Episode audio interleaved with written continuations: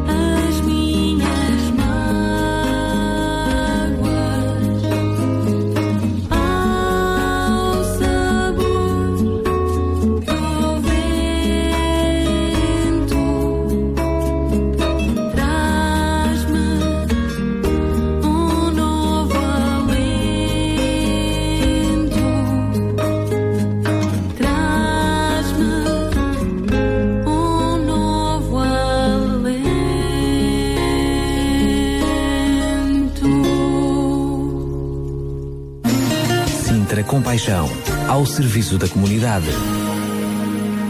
Estamos consigo, estamos ao seu dispor, é isso mesmo, ao seu serviço. Queremos servir uns aos outros e servir com paixão. Este é então o seu Sintra Compaixão. O Daniel Galay já lhe deu os bons dias, agora é a minha vez, são 8 horas e 6 minutos.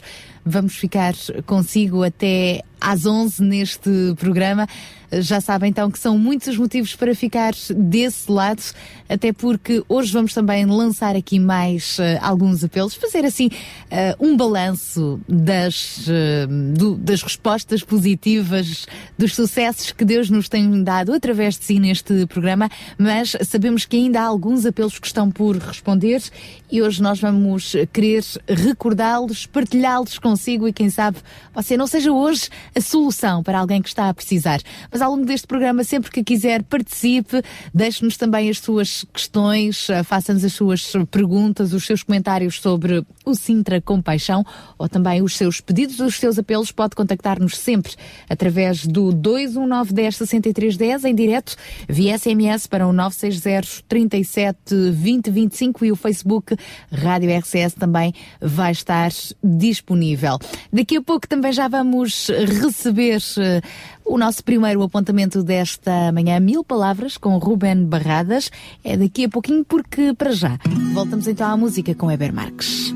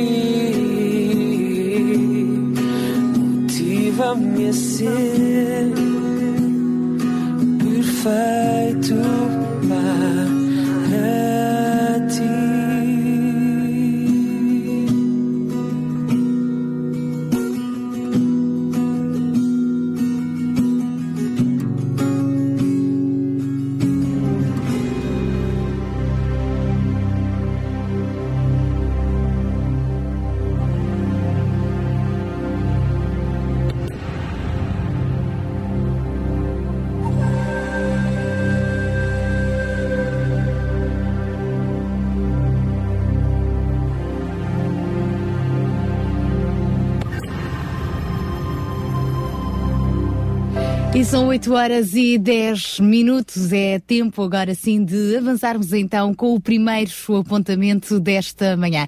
No Sintra, com paixão, todos, todas as sextas-feiras, das 8 da manhã até às 11, cá estamos nós, e com vários apontamentos ao longo então do programa. Neste caso, vamos avançar uh, hoje com o espaço de Ruben Barradas, Mil Palavras. É uma oportunidade para conhecer uh, mais então sobre a atualidade, o olhar de quem gosta de ver as coisas de um modo diferente com paixão, acima de tudo. Então vamos receber bom dia, Ruben Barradas. Olá Sara, olá Daniel e a todos os ouvintes da RCS. Como sempre, um bom dia especialíssimo nesta sexta-feira fria, fria, fria, mas que seja uma, uma ótima sexta-feira, um ótimo final para esta semana. Um, a nossa vida muitas vezes é, e hoje vou fugir um pouco mais ao, à temática da atualidade, só para vocês não ficarem espantados. A nossa vida é muitas vezes uh, definida ou definimos-la nós mesmos por aquilo que vivemos.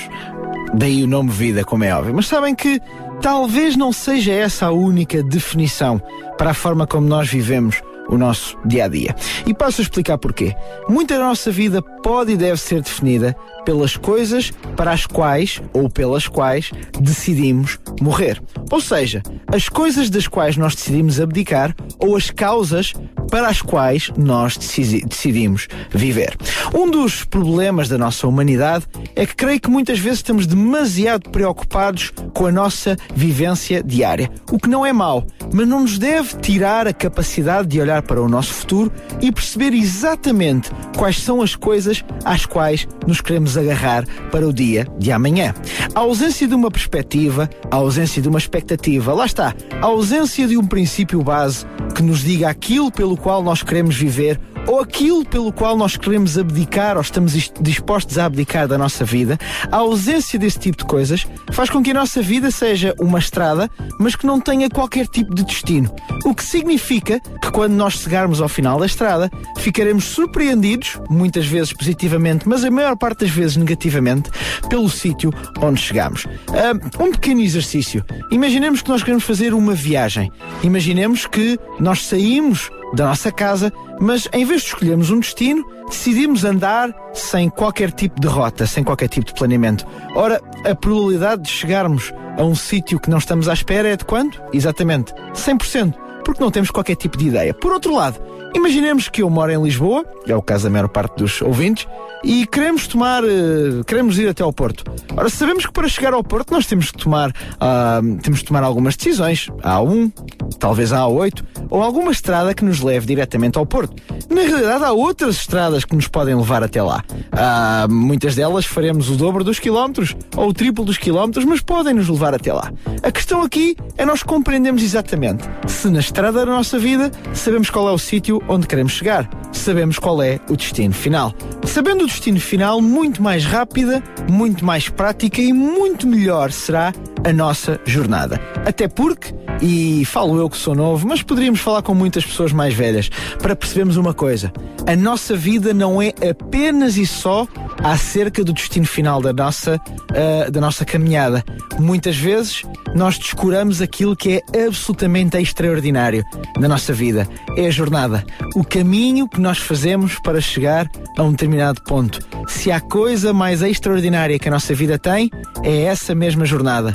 Aquilo que nós vivemos, aquilo que nós experimentamos e aquilo que nós aprendemos. Por isso, caro ouvinte, não se esqueça, aproveite este fim de semana para muitos alargado e pense bem quais são as coisas pelas quais eu estaria disposto a dar a minha vida, quais são os objetivos finais da minha própria vida e, por último lugar, desfrute da jornada. Vamos desfrutar da vida tão extraordinária que todos os dias podemos usufruir. A todos uma ótima semana em meu nome, Ruben Barradas, em nome da UCB Portugal e da RCS. Até à próxima sexta-feira, aqui nos encontraremos. Até lá. Um grande abraço também para o Ruben Barradas com mais uma grande rubrica. E agora voltamos à música, mas ainda mais fico por aí. Durante esta manhã de sexta-feira temos muito mais para lhe oferecer. Agora é Chris Tomlin com o Shout to the Lord. Mais uma grande música.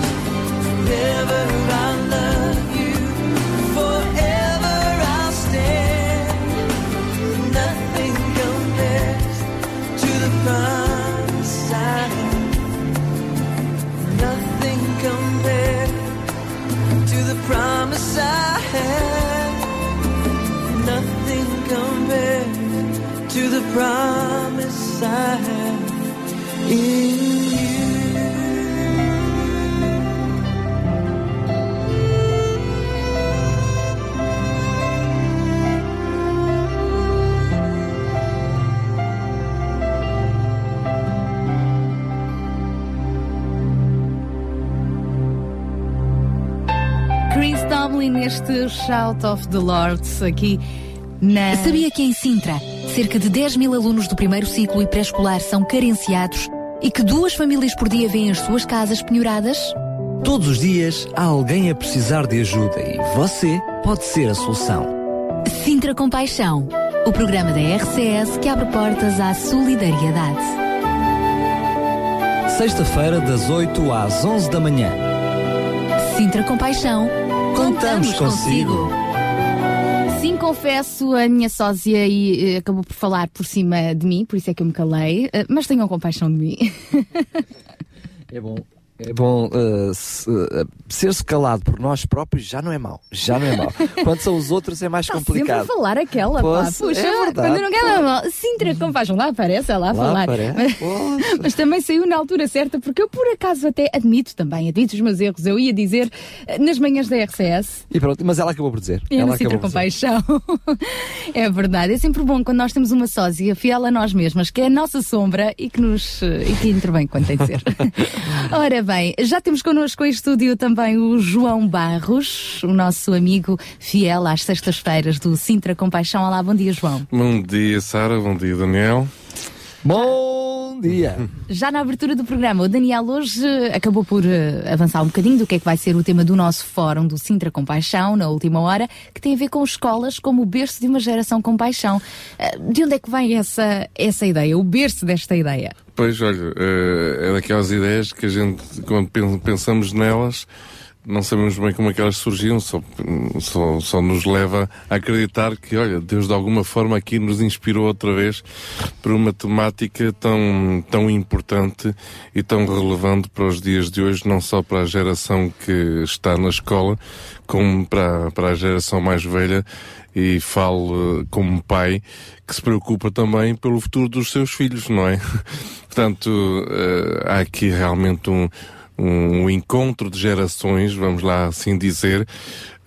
Eu gosto de falar de encontro de gerações e não muito de conflitos de gerações. Parece que isso é que surge mais vezes na comunicação social. Eh, Eu acredito que todos nós temos que encontrar eh, o caminho certo, um, no contexto certo e nestes casos temos que nos dar todas as mãos uns aos outros e vamos em frente. E esta, esta é uma altura para isso e, e é importante que estes valores e estes princípios sejam transmitidos nas próprias escolas e obviamente que não só pelos professores, mas também pelos professores. Então hoje vamos precisamente desenvolver um bocadinho esta, esta ideia de como é que as escolas são o berço de uma geração com paixão e eu diria que não são só o berço, são também o palco, muitas vezes. Também, também. Eu acredito que neste programa não conseguiremos eh, abordar toda esta temática tão ampla e, inclusive, eh, temos de considerar seriamente eh, abordar esta temática em vários programas nestas próximas semanas sobre vários, eh, sobre várias perspectivas, mas que todas elas contribuem e complementam-se umas às outras nesta, nesta abordagem da geração com paixão. Portanto, não é tema só para um, para um programa, é tema para vários programas. Aliás, o próprio conceito de geração com paixão é um tema para o próprio programa em si, na gênese do programa, que se vai manter Exatamente. sempre que o programa existir, não é? Exatamente. E todos os programas que fizermos, vamos abordar sempre mais alguma coisa para tentar não só motivar, mas enraizar, criar, ahm, que haja efetivamente em todos nós este, este espírito de geração com paixão.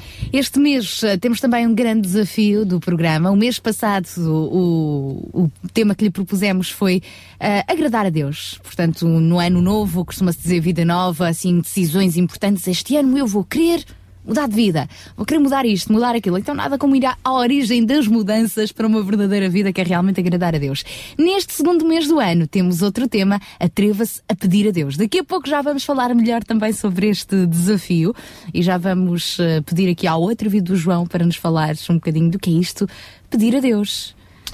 Pois, sendo cristãos, eh, muitas vezes esquecemos que eh, a nossa referência, enfim, esquecemos forma de falar, não é? Eh, que a nossa referência, a pessoa quem realmente nós, com quem nos devemos relacionar principalmente, é o próprio Deus. E quando falamos em relacionamento também há essa abertura, não é? Exatamente. Eu, eu realmente eu estou a precisar de ti nisto. Exatamente. naquilo, na realidade precisamos de Deus em tudo. Exatamente. Muitas vezes não nos sentimos é dignos Sim. de nos dirigirmos a Deus para pedir. Achamos que somos pedintes demais e, e acabamos por eh, pensar, bem, cá estou eu outra vez a aborrecer Deus. Deus é uma pessoa tão importante que não se, não tenho que estar a chateá-lo com as minhas coisinhas. Não. é importante. também Mas é. podemos chateá-lo com as nossas eh, coisinhas porque ele exatamente. preocupa-se com tudo. Há uma relação de pai para filho e automaticamente eh, estes pedidos eh, também o agradam a ele. Então daqui a pouco já voltamos também a explorar um bocadinho mais deste tema.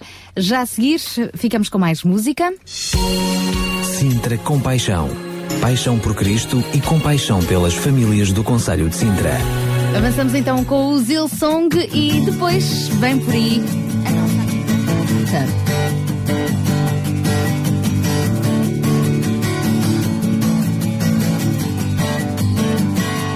Do you hear what I hear today and see what I see? My generation living for God. There's a sound in the world today, a voice singing out my generation living for God. And all we really want to do is one, two, three, four. Play the song on the radio so all will hear the sound and know God's love.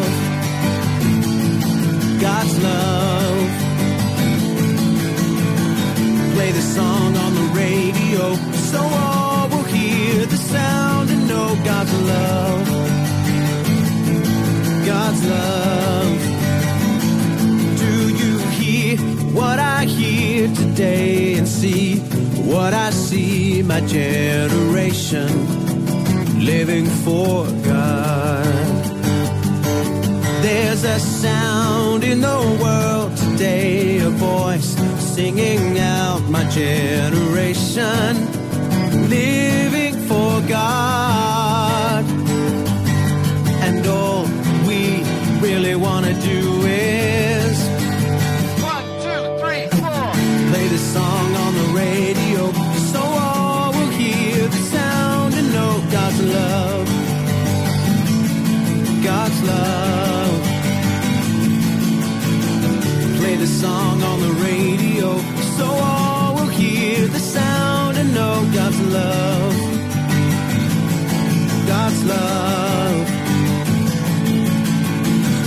the song on the radio so all will hear the sound and know God's love. God's love.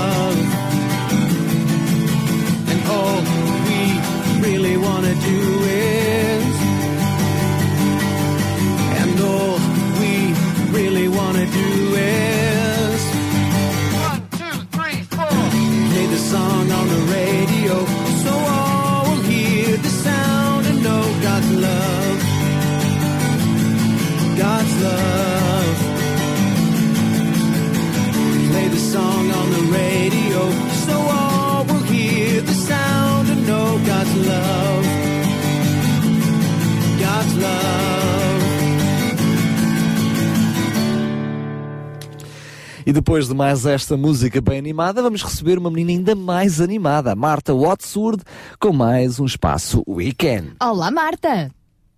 Olá Sara, olá Daniela, eu sou a Marta da UCB Portugal e estamos aqui para mais um weekend.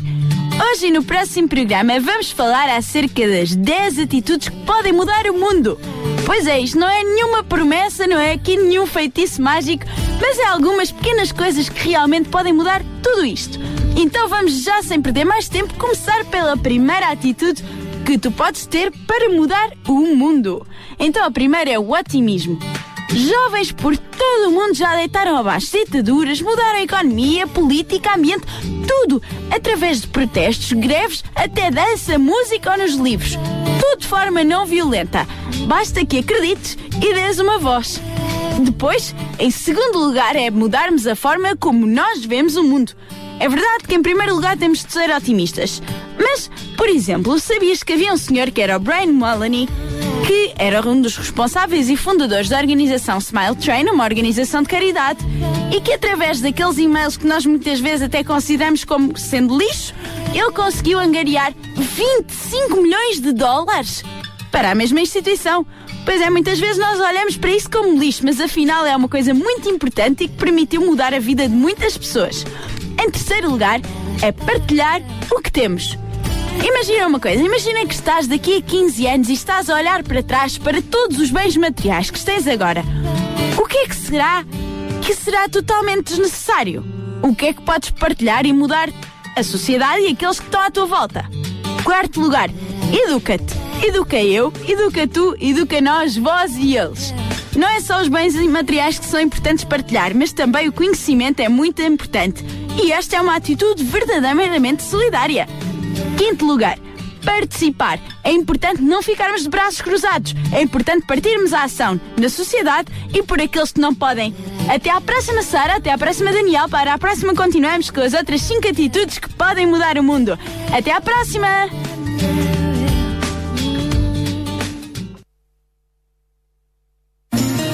Sintra Compaixão. Uma voz amiga.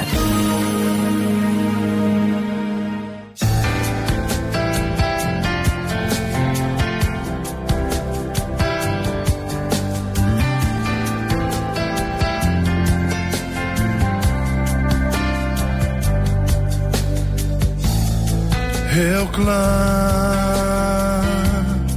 me respondes, perdi tudo e não posso suportar. Estou vazio. És forte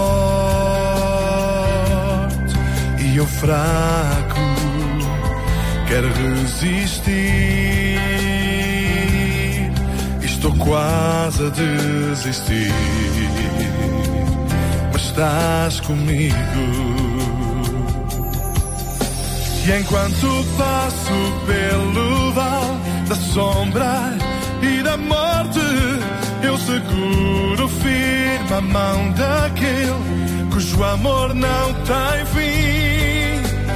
Quando sem esperança e ferido na batalha, sua força é tudo que vou precisar.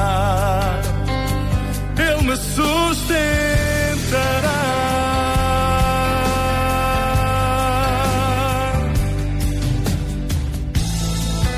Eu sei, estou ferido só tu podes curar meu coração. Não me abandonas. E enquanto passo pelo vale da sombra e da morte, eu seguro firme a mão daquele cujo amor não tem fim. Sem esperança e ferido na batalha,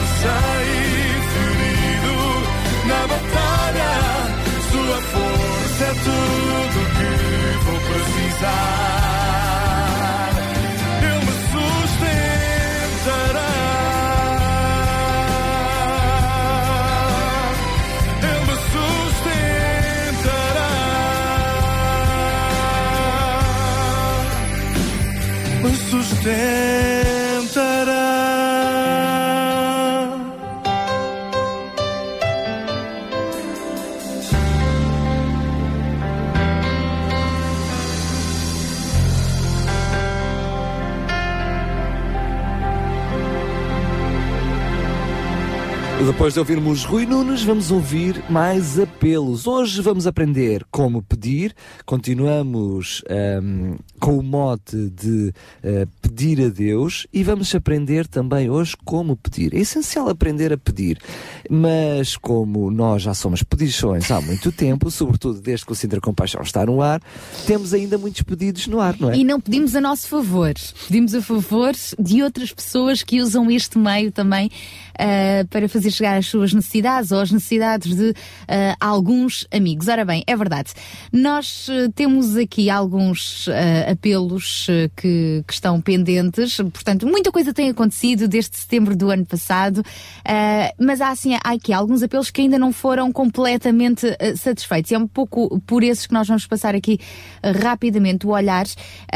há duas semanas, ou há três semanas, nós falámos aqui do senhor José, um amigo da rua, que uma pessoa que era sem abrigo, graças a Deus já tem um bom abrigo, uma casinha que lhe foi dada e com a ajuda de muitos amigos, incluindo ouvintes da RCS, esta casa está a ficar linda, bonita e muito bem mobilado, quer com mobília, quer com eletrodomésticos. Portanto, algumas fotografias até da casa com autorização do senhor já foram publicadas no Facebook, também para os nossos ouvintes verem um pouco do o fruto do seu contributo, mas sabemos que ainda falta uh, apenas aqui de referenciar assim de mais significativo na casa deste amigo, o Sr. José, falta uma placa de fogão e um esquentador a gás. Uh, já havia quem desse um fogão, mas o fogão não cabia ali especificamente, porque a casa tem determinadas medidas e o próprio Sr. José já sabemos também uh, que tem algumas dificuldades de mobilidade, anda de cadeira de rodas e, portanto, também precisa de um fogão baixinho. Uh, a questão então é que ainda estamos por conseguir uma placa de fogão e um esquentador a gás. Se alguém puder responder, seria muito bom. E temos também o pedido ainda de uma cama de 2 metros, não é, Daniel Galaio? É verdade, temos um grande pedido. é um grande mesmo. É que este tem sido a dificuldade, não é? É que não é só o pedido de uma cama, mas também é o pedido de uma grande cama. Uma cama com 2 metros, pelo menos, é pelo menos 2 metros. Uh, não é fácil de, de, de encontrar. Aliás, uh, as diferentes pessoas que têm andado à procura de, desta, desta cama já chegaram à conclusão, se calhar, que o ideal é tentar uh, tentar fazer uma à medida. Mas o problema não é esse, é que depois é preciso um colchão para essa cama e um estrado para essa cama. E estamos a falar de 2 metros. Um, eu encontrei uma cama de casal uh, que tem 2 uh, metros e meio de largura. Hum. De largura. Dá para a pessoa Ora, dormir se ao dormir de lado, se dormir de lado, resolve o problema. Mas essa cama não é tua, não mas, podes dar. Não, não, não, não. Mas podia ser uma questão de, de se fazer um esforço para adquirir essa cama. A questão é que se depois uma cama com estas dimensões também cabe no quarto, não é? Porque, uh, mas enfim, continuamos a apelar para quem está aí desse lado e até imaginemos que temos alguém que tem uma carpintaria ou um, um ferreiro e que trabalha com esse tipo de materiais e que pode dizer, ah, mas ele eu consigo aqui na minha oficina arranjar uma solução para isso. Muito bem, nós uh, aguardamos, é para alguém que efetivamente não tem condições financeiras. E não se importa trocar a cama que tem por essa por outra. Essa, por portanto, essa. também pode haver uma, uma troca, não é? Exatamente. É uma questão de, de cruzarmos dados e, portanto, se tem resposta a este nosso apelo, contacte-nos. A semana passada também falámos do nosso amigo Vítor, um outro uh, amigo que está a, a, ser apoiado pelo ouvinte Daniel Smith. Uh, Daniel. Uh... Pela, Adra, pela Adra Odivelas, da qual Daniel Smith é a pessoa. O nosso ouvinte Daniel Smith, exatamente. Fez quem nos chegou a chegar ao apelo. E então, balanço daqui do pedido que foi feito para os óculos do Sr. Vitor. Mostra que o Sintra Compaixão vai muito para além das 3 horas de sexta-feira. Um, quando nós fizemos o apelo na sexta-feira passada, tivemos logo um ouvinte que imediatamente respondeu e que ofereceu 20 euros para ajudar na aquisição dos óculos. Uh, efetivamente é muito abaixo daquilo que é necessário, mas ontem mesmo, ontem mesmo veio cá pessoalmente mais uma senhora, nós não voltámos a falar no assunto, e ofereceu mais 20 euros para a aquisição dos óculos. E curiosamente ela dizia: Ah, então não conseguiram, eu venho aqui, olha, eu só tenho possibilidade de dar mais 20 euros, é apenas uma pequenina ajuda, mas eu até vinha na esperança que porque a situação já estivesse resolvida ou que faltasse pouco dinheiro. Uh, lamento alguma tristeza por ainda estarmos longe de conseguir o objetivo. E eu uh, tive a oportunidade de dizer à senhora: olha, sabe, uh, mais para além da ajuda efetiva que nós fazemos aqui, o objetivo mesmo é passarmos este espírito de compaixão para quem está do outro lado dos microfones. E podem até não vir cá para ajudar no, no, a resolver o problema A ou o problema B. Mas se forem ajuda efetiva para aqueles que estão à sua volta, nós já ganhámos o dia e o programa já, já teve êxito. No entanto, agradecemos muito àquela senhora, portanto, já conseguimos 40 euros para ajudar a aquisição deste par de óculos, mas hoje voltaremos a lembrar então que estamos a precisar de uma pessoa que tem uh, uma, um, problemas visuais muito específicos, de um olho uh, vê perto de. Tem, uh, vê perto de 20%. 20% apenas. Uh, precisa de óculos muito, muito especiais, os óculos que são muito caros. Conseguimos o apoio de uma ótica que eh, fez um apoio fantástico, um desconto extraordinário, mas mesmo assim, eh, nesta altura ainda precisamos de cerca de 100 euros para adquirir esse par de óculos.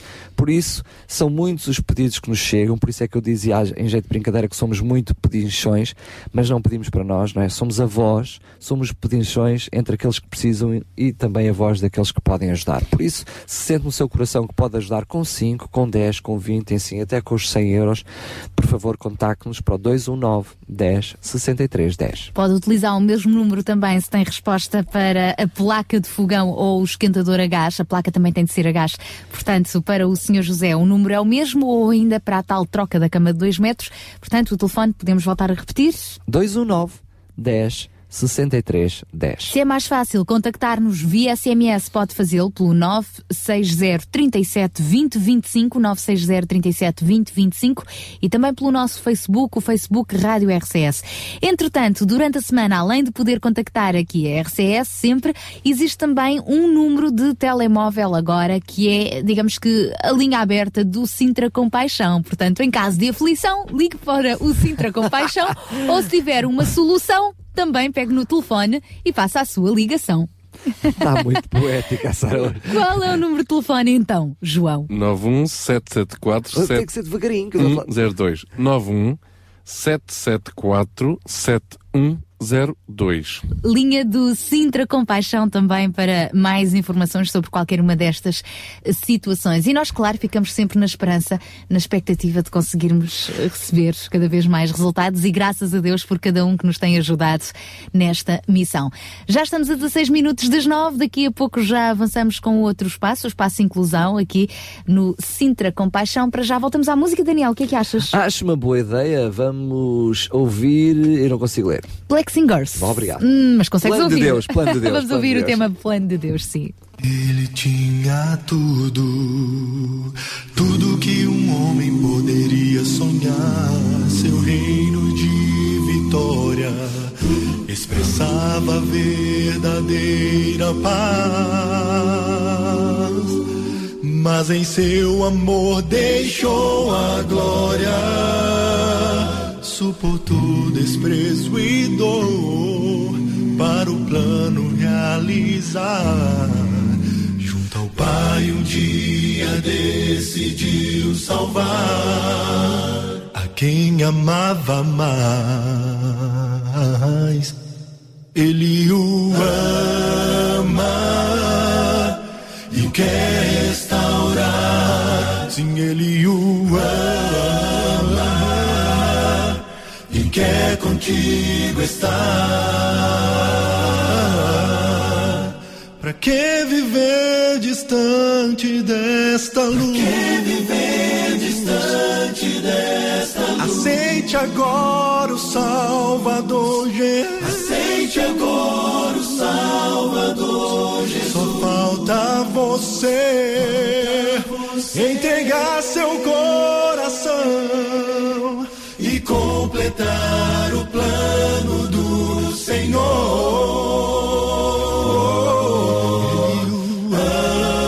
Ama e o quer restaurar. Sim, ele o ama e o quer restaurar. Sim, ele o ama e quer contigo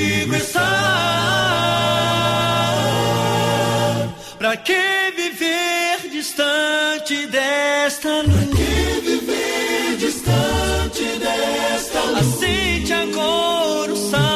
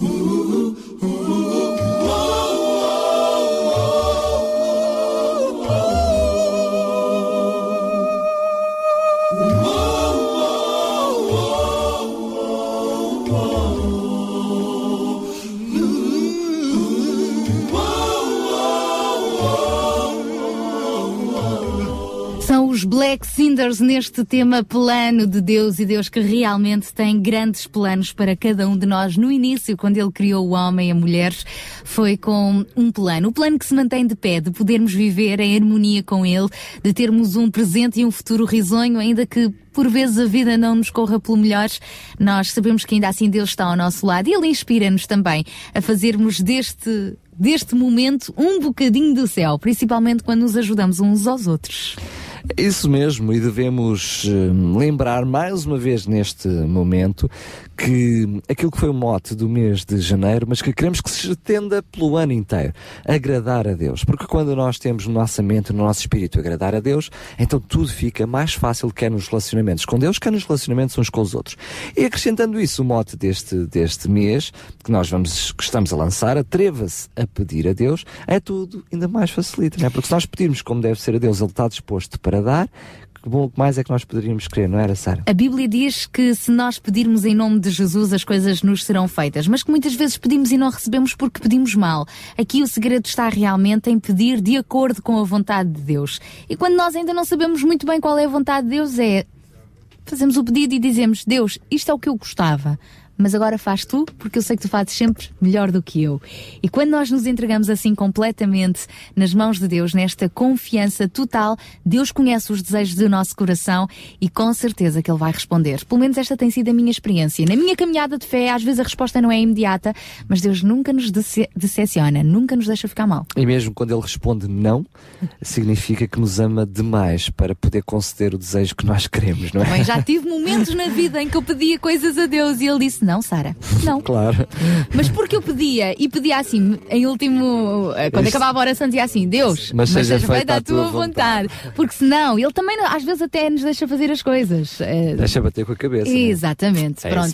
Mas até, até próprios- Jesus disse: Senhor, afasta de mim este cálice, mas faça-se a tua vontade e não a minha. não É verdade, Jesus sabia que ia sofrer muito com a morte na cruz e, e ponderou ah, avançar ou não, mas foi um ponderar relativo, porque ele sabia qual era a missão e com certeza que se entregou a ela. Então, neste mês, atreva-se a pedir a Deus, atreva-se a levar as suas preocupações a Deus também, com coragem, com ousadia e com a certeza de que Deus o vai ajudar a resolver as suas situações, a dar tudo aquilo que você precisa e pelo meio ele também nos dá uns miminhos, não apenas aquilo que nós precisamos, mas também aquilo que nós gostaríamos de ter. Normalmente ele é sempre muito mais bondoso do que aquilo que nós Deus podemos capricha. imaginar. É verdade. É Deus capricha. E este é então o desafio deste mês. Atreva-se a pedir a Deus. E por isso é que nós também estamos aqui, muitas vezes, a atrevermos-nos a pedir a si, porque sabemos que Deus toca no coração de alguns ouvintes e daí é que vêm as, as respostas.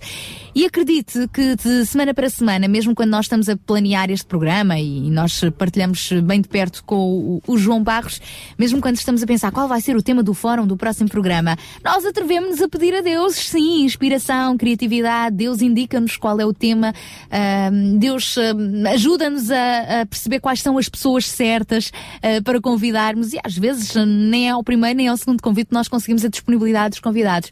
Mas Deus, quando está no controle, Ele sempre nos dá a solução ah, e, e sempre nos ajuda realmente a encontrar tudo aquilo que nós precisamos. Por isso, atreva-se a pedir a Deus, atreva-se a confiar nele, entregue a sua vida a Deus, confie nele e o mais ele fará. Depois desta injeção de fé e de coragem, continuamos no nosso Sintra com Paixão, quase a chegar às nove da manhã, faltam apenas nove minutos. Já a seguir vamos receber o espaço inclusão, mas primeiro ficamos com mais música. Aí está a Natalie Grant.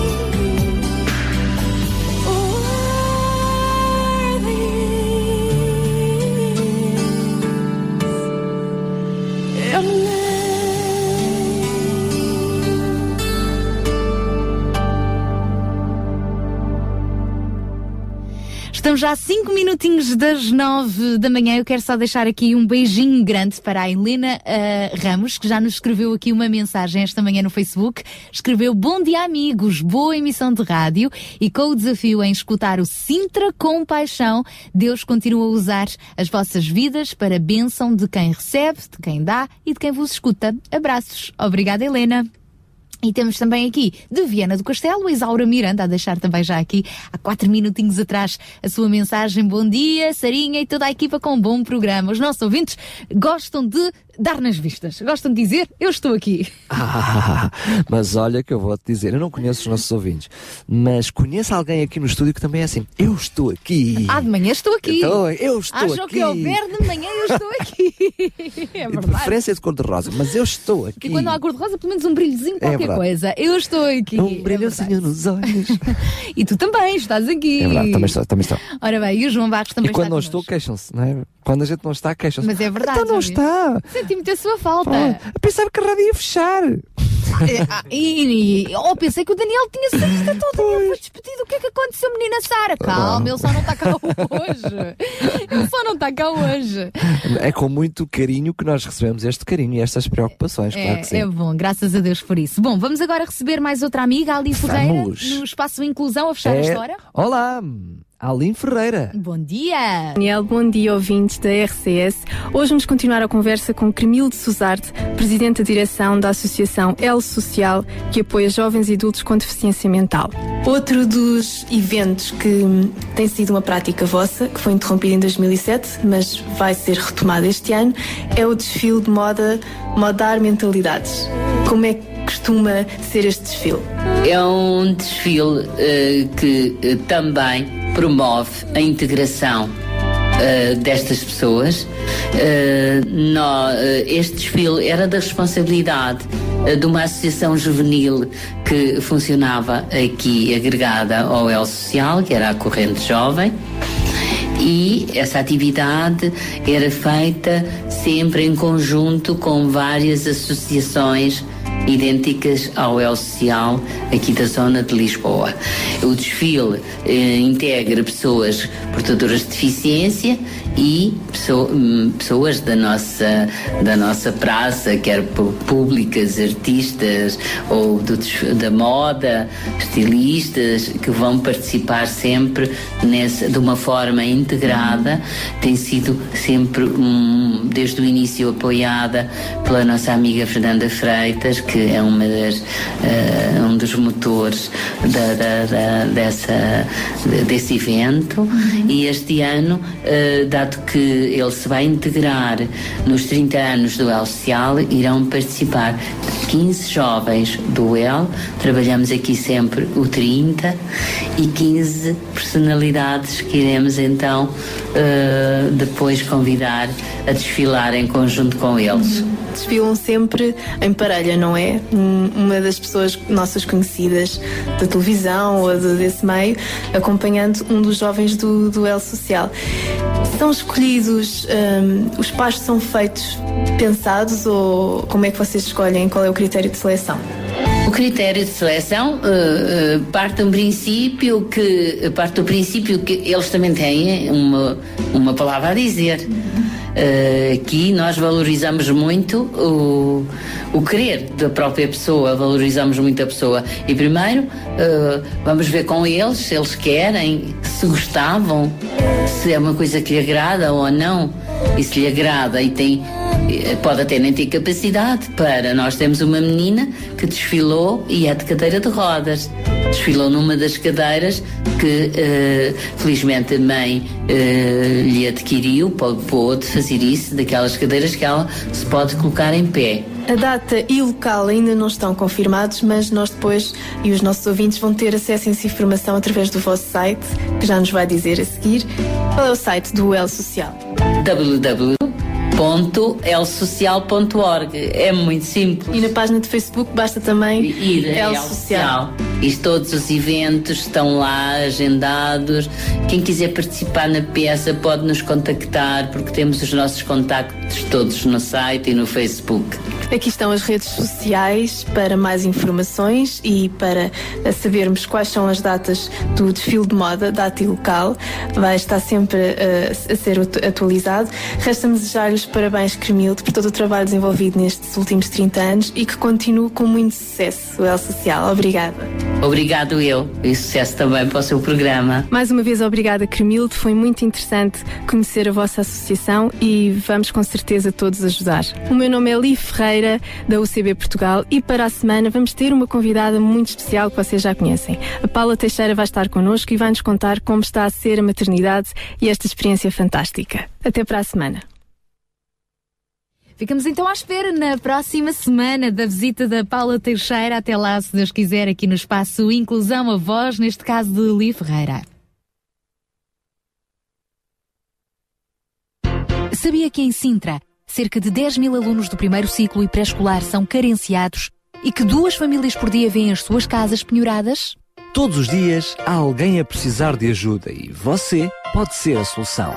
Sintra Compaixão, o programa da RCS que abre portas à solidariedade. Sexta-feira, das 8 às 11 da manhã.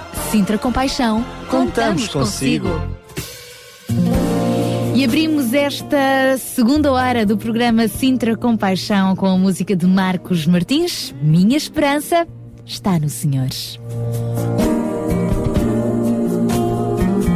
Minha esperança está no Senhor, desde agora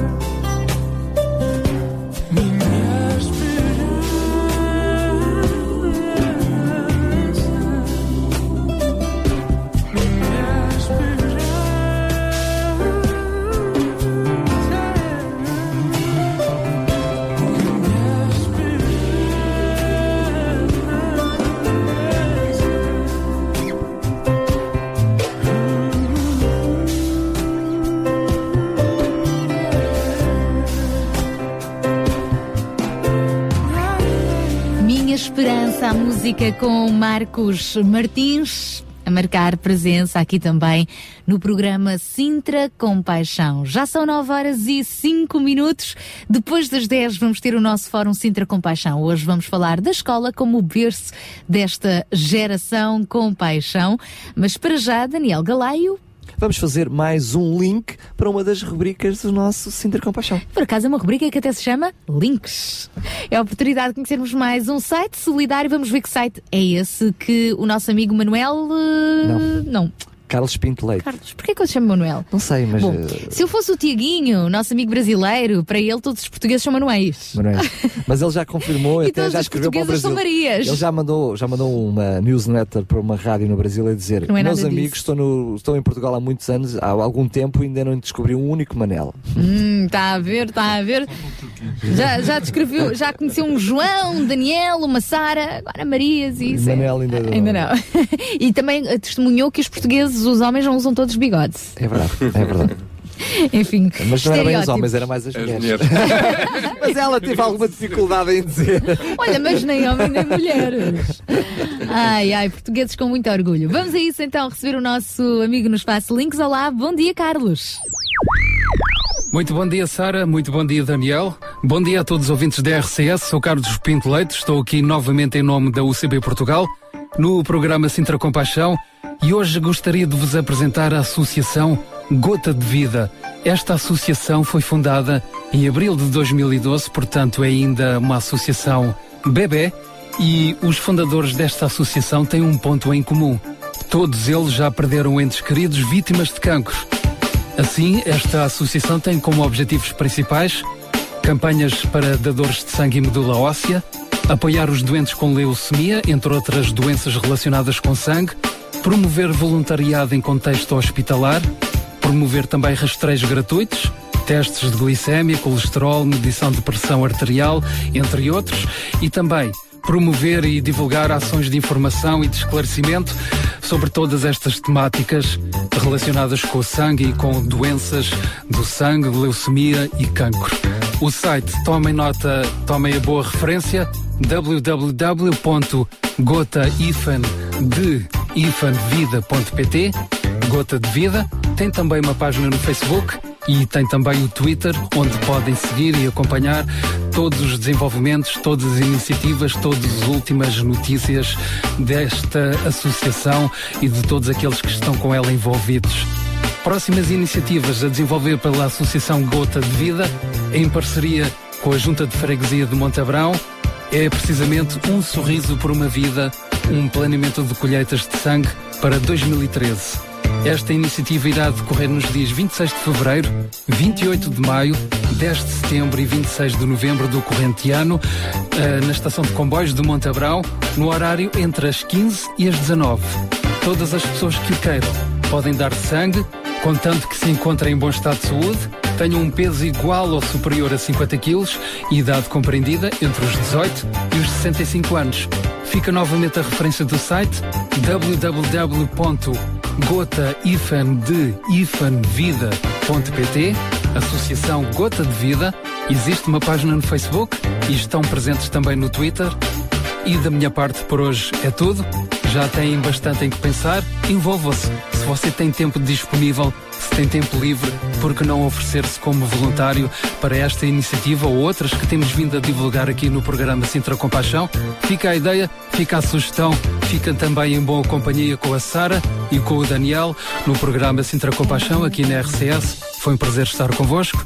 Volto para a semana aqui à mesma hora. Até lá, um bom fim de semana.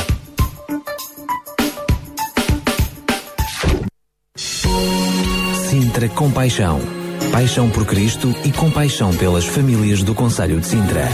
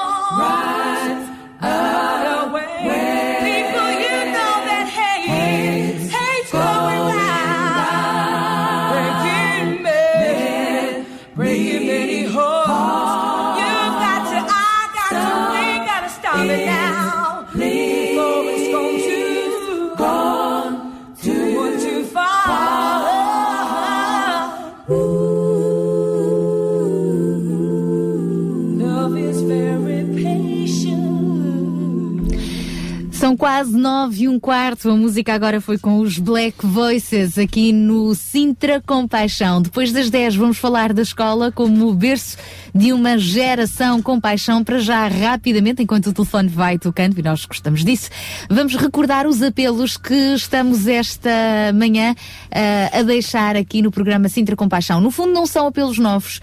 Ah, é o, o continuar ah, do, do que já tem vindo a ser ah, falado, badalado aqui nos nossos programas. Graças a Deus pelas respostas que temos conquistado, mas ainda temos realmente aqui algumas situações pendentes às quais nós gostaríamos de voltar. Então, relativamente à casa do Senhor José, que é um amigo que durante 13 anos viveu na rua, agora já tem uma casinha que está a ficar muito bonita, mobilada, com mobílias eletrodomésticos cedidos por várias pessoas generosas, incluindo ouvintes da RCS. Eh, eh, Tem sido uma, um apelo vinculado aqui eh, através do Serve de City Lisboa, que também está a deixar algumas fotografias no nosso Facebook desta, de como está a ficar a casinha do Senhor José. No entanto, temos aqui uma notinha ahm, em jeito de balanço que nos chegou precisamente do nosso amigo Alfredo Abreu do Serve de City, dando-nos conta de que a casa do Senhor José está realmente a ficar muito bonita, a pouco e pouco as coisas vão se compondo, no entanto, ah, falta apenas uma placa para o fogão, porque não há espaço para um fogão tradicional com forno, e um esquentador, ambos, fogão e esquentador a gás de garrafa. Portanto, se alguém tem ou conhece alguém que tenha e possa oferecer um destes ah, bens, seria então muito útil para continuarmos assim ah, a mobilar ah, e, a rechear a casa então deste nosso amigo ah, José. Outro apelo é, chegou-nos de um, um ouvinte, aliás, um amigo, uma amiga de um ouvinte de dois metros, é portanto quase jogador de basquetebol, só que tem uma cama pequenina. Eles são uma família carenciada e, portanto, se alguém tem uma cama de dois metros de comprimento ou pode trocar, seria muito bom, muito útil realmente para ajudar também esta família. Para responder a qualquer um destes apelos, o que é que temos de fazer? Pode hum, ligar para nós para o 219 10 63 10, 219 10 63 10 ou então por SMS para o 960 37 20 25. Também o Facebook, Rádio RCS e lembramos que existe ainda um número do Sintra Compaixão que pode ligar também durante a semana, não apenas às sextas-feiras, não só para responder estes apelos, mas para colocar às vezes outras questões mais profundas que não dá também para discutir aqui em direto no Sintra Compaixão. Qual é o número, João? 917747102 917747102 É a linha direta do do Sintra Compaixão. Bom, João, nós vamos falar agora ah, do dia 20 de abril, uma data para nós ah, agendarmos na nossa, no nosso calendário, na nossa agenda. Porquê? Sim, eh, o dia 20 de Abril, portanto, lembramos a todos o- os ouvintes que eh, trata-se do, do nosso encontro anual eh, Fórum Sintra Compaixão 2020. Nós, eh, neste ano, queremos realmente dar um destaque bastante grande eh, ao, de alguma forma, à mobilização de uma geração eh, com paixão. Ehm, portanto, estamos a dar continuidade, eh, de alguma forma, a uma ideia, uma visão, um movimento que eh, foi desencadeado por um grupo de pessoas que, eh, sensibilizadas pela situação que têm estado a viver no país, e nomeadamente aqui no Conselho de Sintra, eh, resolveram unirem-se e de alguma forma eh, pôr mãos à obra e, e mobilizar cada vez mais pessoas, dando visibilidade tanto às necessidades eh, das famílias como também às possíveis respostas que eh, existem e que podem ir ao encontro dessas necessidades.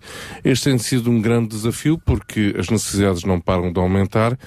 Eh, os recursos existem, mas o, o- o grande, vamos lá dizer, o, o grande desafio, eh, repetindo-me, eh, trata-se de colocar essas necessidades ao encontro das respostas que já existem.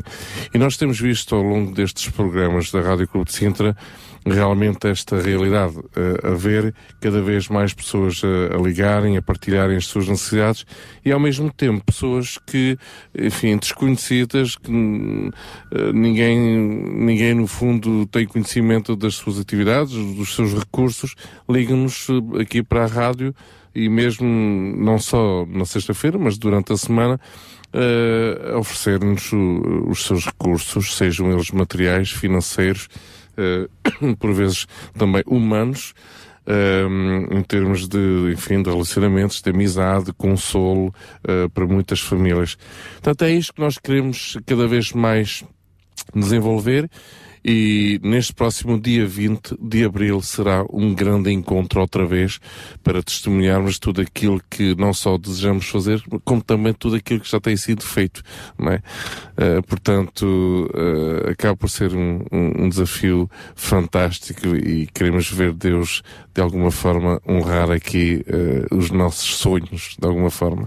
Então vamos já juntar eh, esforços e tirar o dia, reservar o dia 20 de abril para este fórum e gala do Sintra Compaixão. Nós, ao longo dos próximos programas, vamos também eh, dando conta eh, de mais pormenores sobre esta iniciativa, o local, os temas que vamos debater, quem vão ser os nossos convidados, mas uma coisa lhe garantimos, estamos a tratar de tudo isto e vai valer a pena estarmos juntos um ano depois do lançamento do primeiro Fórum Sintra Compaixão, já muita coisa aconteceu, muitos testemunhos serão eh, partilhados, graças a Deus por tudo isso. Daqui a pouco avançamos com o espaço Mulheres de Esperança, com Sara Catarino e Sónia Simões, agora ficamos com David Crowder. Lord, I'm tired, so tired from walking. And Lord, I'm so alone.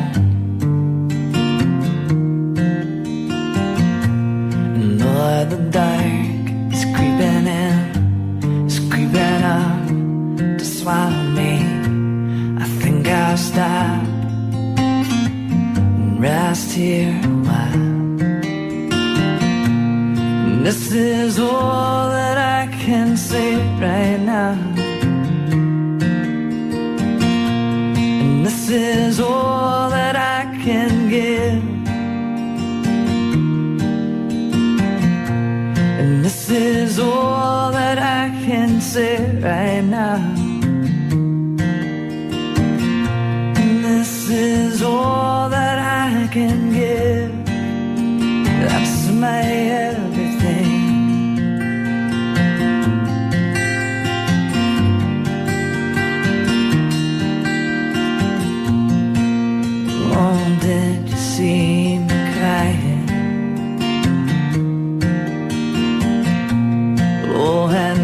Did you hear me call your name. And wasn't it you I gave my heart to?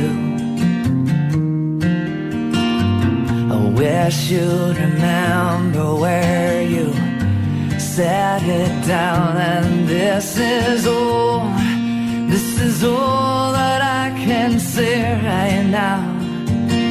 I know it's not much, but this is all that I can give. Yeah, that's my everything. This is all that I can say right now, right now. No, it's not much, but this is all that I can give. Yeah, that's my everything.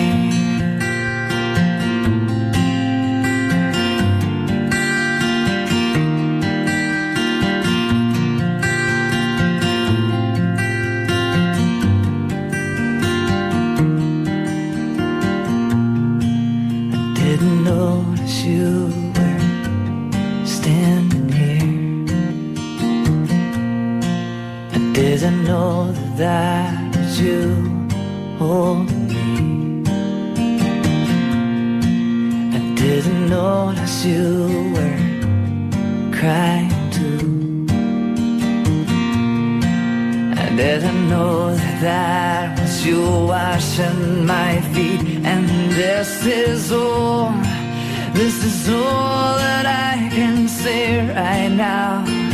Oh, I know it's not much, this is all that I can give. Yeah, that's my everything. This is all that I can say right now, right now. No, it's not much, but this is all that I can give. Yeah, that's my everything. This is all that I can say right now. Not much, but this is all that I can give. And that's my everything. Yeah, that's my everything.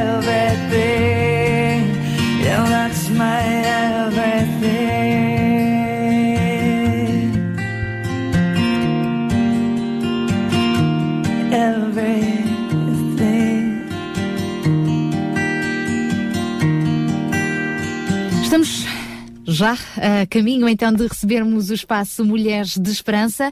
A propósito, Daniel Galeio é já na próxima semana, no dia 14 de fevereiro. Esta data diz alguma coisa? 14 de fevereiro.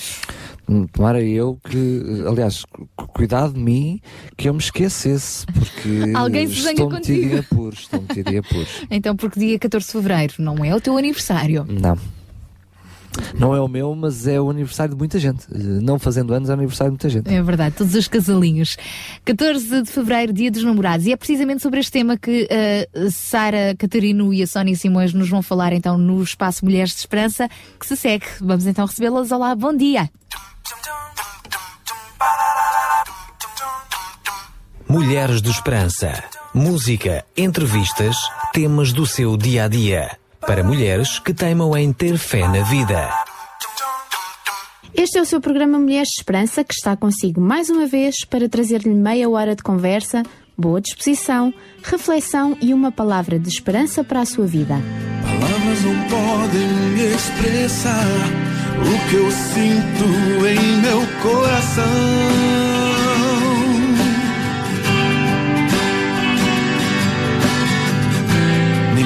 As notas das canções lhe mostrarão o que há em meu ser.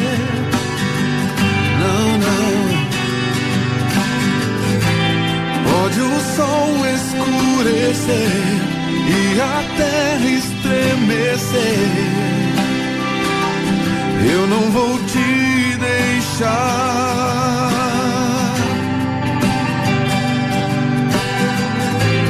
Nada pode apagar o que o tempo escreveu dentro de mim.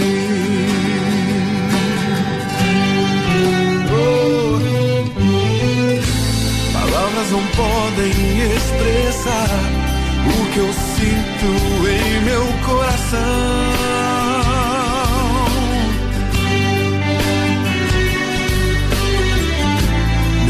As notas das canções lhe mostrarão o que há em meu ser.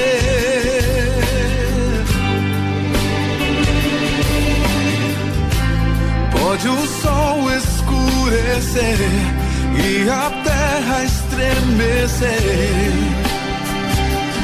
Eu não vou te deixar.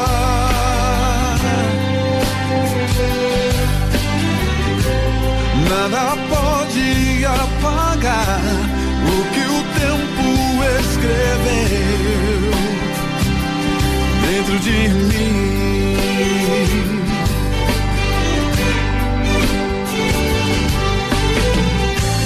Te amo tanto, Senhor, te quero tanto, meu Deus.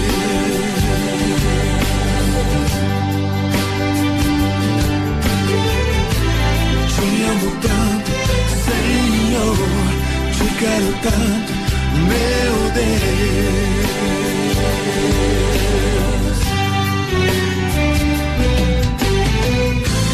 Pode o sol escurecer e a terra estremecer. Eu não vou te deixar.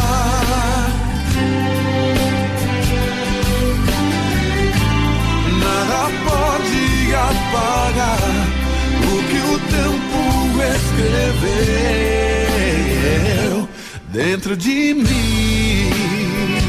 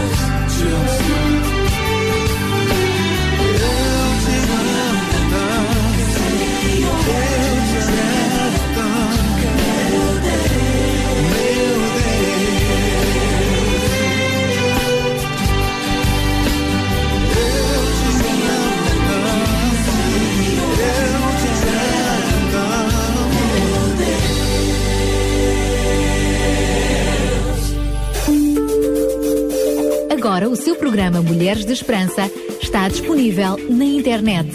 Clique em www.rtmportugal.org e ouça quando quiser o seu programa favorito. Queridas ouvintes, aqui estamos, como a Sónia já disse, para mais um programa Mulheres de Esperança. E de certo que se apercebeu da música lindíssima e romântica que pusemos há pouco, porque estamos a aproximar-nos de uma data querida de todos os apaixonados, o dia de São Valentim ou, como se diz, Dia dos Namorados. Nesse dia, as floristas estão cheias de trabalho. As caixas de chocolate desaparecem das montras e os restaurantes e hotéis enchem-se de casalinhos. E Sónia, explica-me lá se sabes porque é que este dia é celebrado. Oh, Sara, eu acho que sei. Tem a ver com uma história de um amor muito antigo, não é? Agora fizeste-me rir com essa da história de amor muito antigo. Referias-te à antiguidade da história, presumo eu, não à antiguidade do amor. Porque isso hoje em dia é quase uma raridade. Ai, Sara, tu fazes cada confusão. Vou dizer outra vez para ver se percebes. Refere-se a uma antiga história de amor. Eu percebi o que uma letrinha faz no contexto de uma conversa. Pois é verdade que a história é mesmo antiga. Imagina ouvindo que cerca de 250 anos depois de Cristo havia um pastor, um sacerdote chamado Valentim que vivia em Roma. Nessa altura quem governava era Cláudio, o imperador. As pessoas chamavam de Cláudio o Cruel. Ninguém gostava dele. pois o imperador sonhou que havia de ter um grande exército e que os homens do império deveriam voluntariar-se para se alistar, mas muitos homens não queriam deixar as suas casas, as suas famílias, as suas namoradas para ir para a guerra. Claro que o imperador ficou furioso e por isso teve uma ideia louca: proibir os homens de casar, pois assim não teriam desculpas para não ir para a guerra. E decretou que os casamentos ficavam proibidos. Olha que ideia mais infeliz e pouco romântica. E pouco democrática também. Pensas tu, penso eu e pensaram os jovens daqueles dias. Valentim achou que a ideia era, sobretudo, ridícula e, para mais, um dos deveres que mais gostava de cumprir na igreja era fazer casamentos. E assim, depois da lei ter sido decretada, Valentim continuou a fazer cerimónias de casamentos, mas em segredo, claro. Ora, e como é que ele fazia isso? Pronunciava as palavras do casamento sempre com o ouvido atento para os passos dos soldados. Mas uma noite ouviu os passos fora da sua porta. O casal conseguiu escapar, mas Valentim foi apanhado, levado para a prisão, para a prisão e sentenciado à morte. Tentou ficar o mais alegre possível. Muitos jovens vinham à prisão visitá-lo. Muitos deitavam flores, pequenos bilhetes pelas grades da prisão, pois queriam muito que ele soubesse que acreditavam na força do amor. Uma das suas visitas era uma jovem menina, filha do guarda da prisão. O pai permitia que ela entrasse e visitasse Valentim. Sentavam-se e falavam durante horas. Ela tinha a certeza que ele fizera o que estava correto ao celebrar as cerimónias de casamento. Aí já estou mesmo a ver o filme. Apaixonaram-se. Provavelmente. Mas isto é, isto é uma história com muitos séculos pelo meio. Os contornos mais interessantes nós nunca vamos saber. O que é certo é que no dia da morte de Valentim, ele escreveu um bilhete à jovem agradecendo-lhe pela sua dedicação e lealdade e assinou com amor do teu Valentim. Isto foi no dia 14 de fevereiro do ano 269 depois de Cristo. E agora todos os anos nesse dia as pessoas lembram e celebram a força do amor e da amizade. Gostava de rir-me na cara desse imperador ou de qualquer pessoa que acha que pode interferir no caminho do amor. É uma história muito bonita, como é a música que vamos oferecer-lhe agora. E voltaremos logo a seguir. For all those times you stood by me, for all the truth that you made me see, for all the joy you brought to my life, for all the wrong that you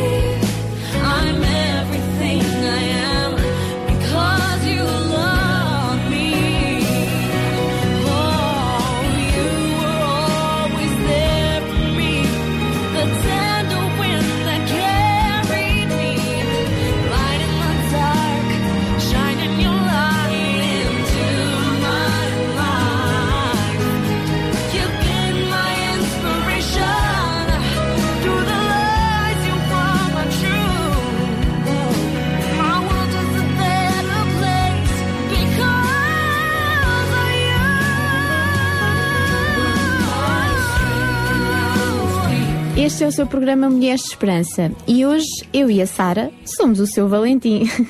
Contámos-lhe a história bonita que está por detrás da celebração e queremos aqui afirmar a nossa amizade e carinho por cada ouvinte que nos escuta. Algumas todas as semanas, outros esporadicamente e quem sabe até alguém que por acaso hoje nos apanhou. Amamo-vos. É isso mesmo, Sónia. É o amor e o carinho pelos que nos escutam que nos leva a estar aqui todas as semanas. Para nós é sempre dia de São Valentim. Antes do intervalo da música, tu disseste que todos os anos as pessoas celebram neste dia a força do amor e da amizade.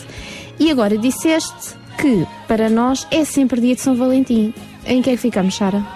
Ficamos nesta. Não é assim que fala a rapaziada jovem?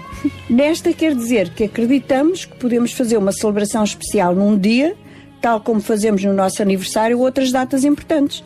Mas, na realidade, o amor é algo que deve ser celebrado continuamente, porque é uma força, um poder, uma capacidade que leva o homem ou a mulher a ultrapassar obstáculos, a suprir necessidades, a aguentar dores e males. Sei lá, faltam umas palavras. E reparei que não disseste que o amor é um sentimento. Eh, Sónia, eu evitei, porque apesar de ser algo que se sente, é muito mais do que isso. Em linguagem bíblica, o amor é um caminho, ou seja, uma estrada que temos na frente e que por nossa escolha percorremos ou não. Pouco romântico, não? Pode ser, mas mais real e mais firme e mais verdadeiro. Imagina que Deus nos amava apenas com um amor romântico. Para já era impossível, porque para haver romance tem que as duas partes estar apaixonadas ou, no mínimo, interessadas uma na outra. E neste caso, os homens não estão enamorados de Deus, nem das suas leis, nem das suas palavras, mas- mas ainda assim ele ama, mesmo que a outra parte o rejeite e lhe dê as costas. Isso é amor incondicional. E qual de nós ama assim? Possivelmente só uma mãe. Apesar de que o filho faça e onde quer que esteja, a mãe continua a amá-lo. Mulheres de Esperança. Este é o seu programa semanal Mulheres de Esperança e hoje falamos sobre o Dia dos Namorados, do amor e da amizade. Sara, falávamos sobre o amor incondicional de Deus.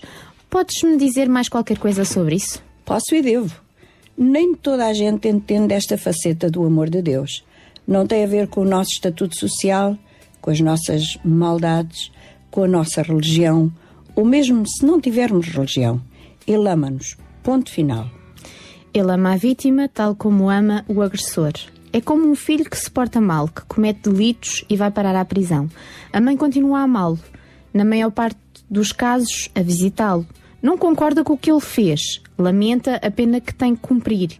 E gostaria até de estar no lugar do seu filho. Mas continua a amá-lo. Tocaste no ponto principal, Sónia. O grande amor de Deus revelou-se assim. Ele decidiu cumprir o castigo do nosso pecado, pagar a pena dos nossos delitos morais, espirituais e até físicos. E veio, tomou o nosso lugar nesta pena. Tornou-se carne. Só Ele tinha esse poder, da mesma maneira que só Ele ama li- ilimitadamente. A Bíblia diz que Ele habitou entre nós e vimos a sua glória. Se pensarmos em Jesus Cristo enquanto andou neste mundo, não vemos muita glória. Nasceu na humildade, não possuía riquezas, viajava muito de um lado para o outro e pernoitava onde houvesse lugar, e às vezes não havia.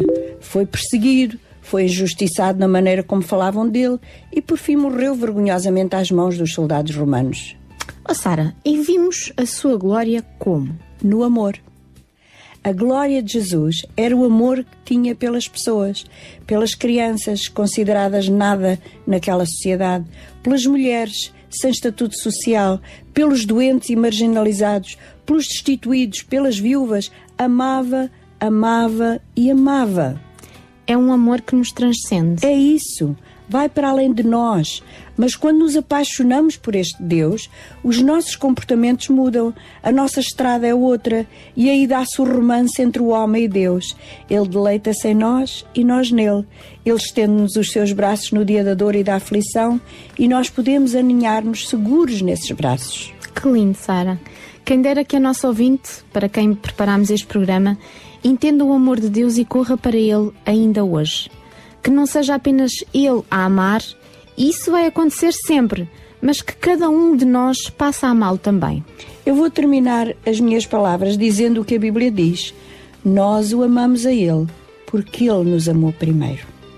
Querido ouvinte, Viva o seu dia de São Valentim com muito carinho e muito afeto. Mas se por acaso sentir ou pensar que ninguém a ama, agora já sabe. Isso não é verdade. Deus ama sempre. E se o mundo engravidar de amor? Só pelo teu sorriso, só pelo teu sorriso. E se o homem as armas entregar? Só porque é preciso, só pelo teu sorriso. E se o coração libertar a dor, sem um aviso?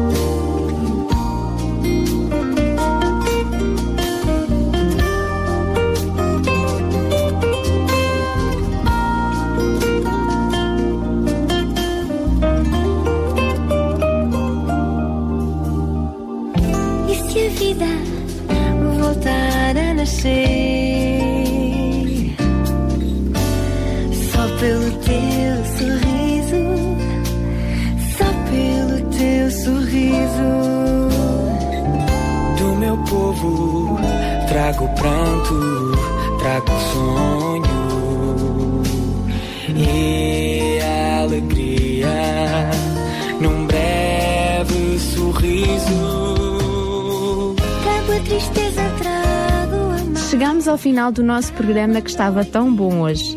Mas para a semana voltamos outra vez com mais outro tema interessante. Fique atento aos nossos contactos e até para a semana, se Deus quiser. Mulheres de Esperança. Contacte-nos pelo 21 158 1128 ou envie um e-mail para mulheres arroba radiotransmundial.org. Mulheres de Esperança. O programa para mulheres que teimam em ter fé na vida. Uma produção da Rádio Transmundial de Portugal. Estamos a 15 minutos das 10 da manhã. Obrigada aqui à Sara Catarino e à Sónia Simões, das Mulheres de Esperança, que regressam na próxima sexta-feira. Daqui a pouco eu já tenho boas notícias sobre os nossos apelos aqui lançados esta manhã no Sintra Compaixão. Só posso dizer uma coisa, duas, três palavrinhas. Deus é bom. Quatro palavrinhas. Deus é muito bom. E você também. Já temos o fogão, a placa para o fogão e, e, e o esquentador que tanto necessitávamos. Eu não fui capaz de deixar para daqui a bocado. Digo já, já temos, graças a Deus, há pouco lançámos o apelo. Uh, estávamos a, a precisar, então, de completar a casa do nosso amigo Sr. José, uh, que, que esteve muito tempo na rua. Agora tem uma casinha que, com a ajuda de muitos ouvintes e amigos, eh, está a ser mobilada e muito bonita. Daqui a pouco, o Certo City Lisboa, que está a acompanhar esta situação, vai também deixar mais algumas fotos eh, da casa mobilada no nosso Facebook para você também espreitar, já que faz parte de, deste milagre, desta transformação, desta nova vida, desta nova oportunidade que está a ser dada a este senhor José. E entretanto, eu quero deixar aqui um abraço muito grande, muito grande ao nosso ouvinte Jairson de Assis, que já entrou em contacto connosco para facilitar o esquentador e placa. O Certo City já entrou em contacto com o Jairson e já sabemos que está tudo certinho. Amanhã mesmo, esta placa de fogão e este esquentador vão ser entregues então ao Graças a Deus por isso. Muito obrigada a todos aqueles que estão então, programa após programa, a colaborar connosco. Na próxima hora, lembro que vamos falar da escola como berço de uma geração com paixão. Para já voltamos à música com Jeremy Camp, Give Me Jesus. É verdade, nós precisamos de Jesus e cada dia mais Ele está connosco, dá-nos mais da Sua presença e nós só podemos responder com gratidão.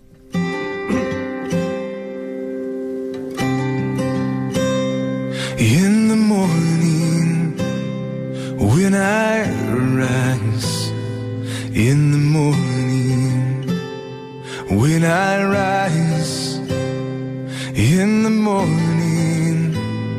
When I rise, give me Jesus.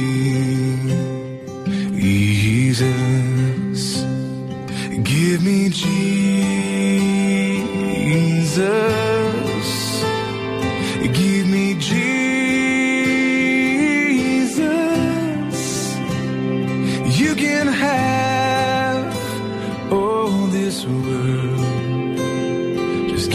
Jesus.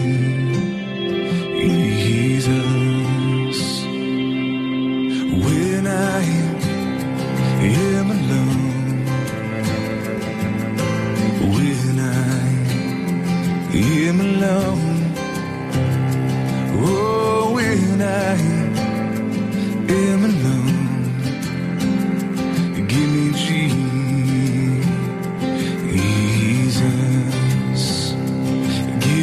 give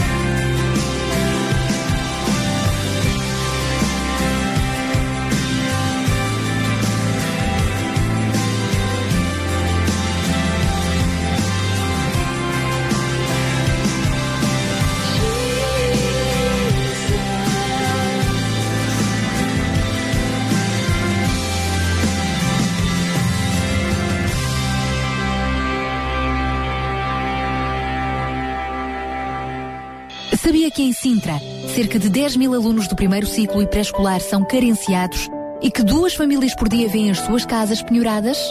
Todos os dias há alguém a precisar de ajuda e você pode ser a solução. Sintra Compaixão, o programa da RCS que abre portas à solidariedade. Sexta-feira, das 8 às 11 da manhã.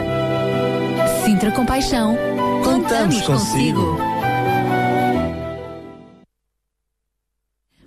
já a 8 minutos das 10 da manhã, quase a terminar a nossa emissão, eh, a nossa segunda hora do programa Sintra Compaixão. Vamos continuar consigo depois até às 11 da manhã. Na próxima hora vamos falar sobre a escola como o berço de uma de uma geração com paixão, por isso deixe-se continuar connosco. Para já, a fechar esta hora, João Barros, vamos partilhar um pouco, vamos partilhar um pouco algo que tu eh, tens então preparado sobre o tema eh, que vai ser também pano de fundo então do nosso fórum da próxima hora. Pais brilhantes, professores fascinantes. Sim, este é um E hoje nós vamos ter pais brilhantes e professores fascinantes em estúdio Exatamente. também. Este é um título que é extraído do, do, do próprio livro do, do Augusto Cury, que é um célebre psiquiatra, eh, psicoterapeuta, cientista, escritor. E, e neste livro, eh, intitulado Pais Brilhantes, Professores Fascinantes, entre diversas abordagens, eh, o autor destaca sete hábitos dos bons professores e dos professores fascinantes. Eu gostaria, eh, neste espaço, de salientar um só dos hábitos, eh, que ele intitula Os bons professores educam para uma profissão. Os professores fascinantes educam para a vida. Então ele diz o seguinte, eu passo a citar eh, e recomendo desde já, não querendo fazer aqui publicidade, obviamente, mas enfim, temos que realmente eh, orientar os nossos ouvintes também para, para, para os livros, para, para a literatura que de alguma forma tem servido de inspiração para todos nós que trabalhamos com, com jovens, com eh, adultos, seja em, em que contexto for. Ehm, e então passo a citar ele diz: os professores fascinantes são profissionais revolucionários. Ninguém sabe avaliar o seu poder, nem eles mesmos. Eles mudam paradigmas, transformam o destino de um povo e um sistema social sem armas, tão somente por prepararem os seus alunos para a vida através do espetáculo das suas ideias. Os mestres fascinantes podem ser desprezados e ameaçados, mas a sua força é imbatível. São incendiários que inflamam a sociedade com o calor da sua inteligência, compaixão e singeleza. São fascinantes porque são livres. São livres porque pensam, pensam porque amam solenemente a vida. Os seus alunos adquirem um bem extraordinário, consciência crítica. Por isso, não são manipulados, controlados, chantageados. Num mundo de incertezas, eles sabem o que querem. Os professores fascinantes são promotores de autoestima. Dão uma atenção especial aos alunos desprezados, tímidos e a quem são dadas alcunhas pejorativas. Sabem que eles podem ser encarcerados pelos seus traumas. Por isso, como poetas da vida, estendem a sua mão e mostram-nos a sua capacidade interior. Estimulam-nos a usar a dor como adubo para o crescimento. Deste modo, preparam-nos para sobreviver nas tormentas sociais. Este texto é um texto que eu uh, recomendo a qualquer pessoa uh, a leitura, e não só o texto, mas uh, um, o, próprio, o próprio livro. E, e acabamos por adquirir aqui princípios, princípios que vão além simplesmente de uma simples lição uh, ou uma simples teoria, mas princípios de vida. E quando ele próprio diz que um professor fascinante eh, não é simplesmente um professor que ensina ou educa ou prepara pessoas jovens para uma profissão, mas sim para a vida, isto torna a abordagem completamente diferente. E quando pensamos, e esta temática de hoje, e não só de hoje, como das próximas semanas, eh, o desafio de levantar uma geração com paixão, a questão de agora abordarmos as escolas do nosso Conselho, por exemplo, como berços de uma geração com paixão, e fala-se muito de geração sem compromisso também, hoje em dia. Pois nós queremos aqui enfatizar eh, a geração com paixão. Quando pensamos numa geração com paixão, pensamos em todos nós, para além de sermos professores, sermos pais, amigos que educam para a vida. E isso transforma vidas. Eu recordo de um professor que eu tive, todos nós temos as nossas memórias, não é? E às vezes brincamos com, com isso, eh, entre amigos, eh, daqueles professores que nós não, não gostamos muito, ou daquelas pessoas que, enfim, eh, foram difíceis para, para cada um de nós. Mas, no fundo, quando olhamos para trás, tentamos identificar aquelas pessoas que fizeram parte da nossa formação. Não só formação escolar, mas formação para a vida. E quando lembramos desses professores que foram, de alguma forma, úteis nesta formação para a vida, recordamos momentos que muitas vezes não têm a ver com as próprias aulas. Tem a ver com um cafezinho que bebemos juntos, tem a ver com uma conversazinha num corredor que, ti- que tivemos, tem a ver com um momento em que eh, nós, como alunos, eh, enfim, estivemos assim um bocado mal e com dificuldade, e, nesse momento esse professor soube meter a mão no nosso ombro e dizer: Não, não, tu consegues, vais conseguir, não te preocupes, eu estou aqui e vou-te ajudar. Eu recordo momentos desses com alguns professores meus, esses fulanos, esses fulanos, vão-te falar, né? Essas pessoas. No bom sentido. no bom sentido, tiveram a coragem de sair do sistema habitual escolar para dar-nos a mão, literalmente.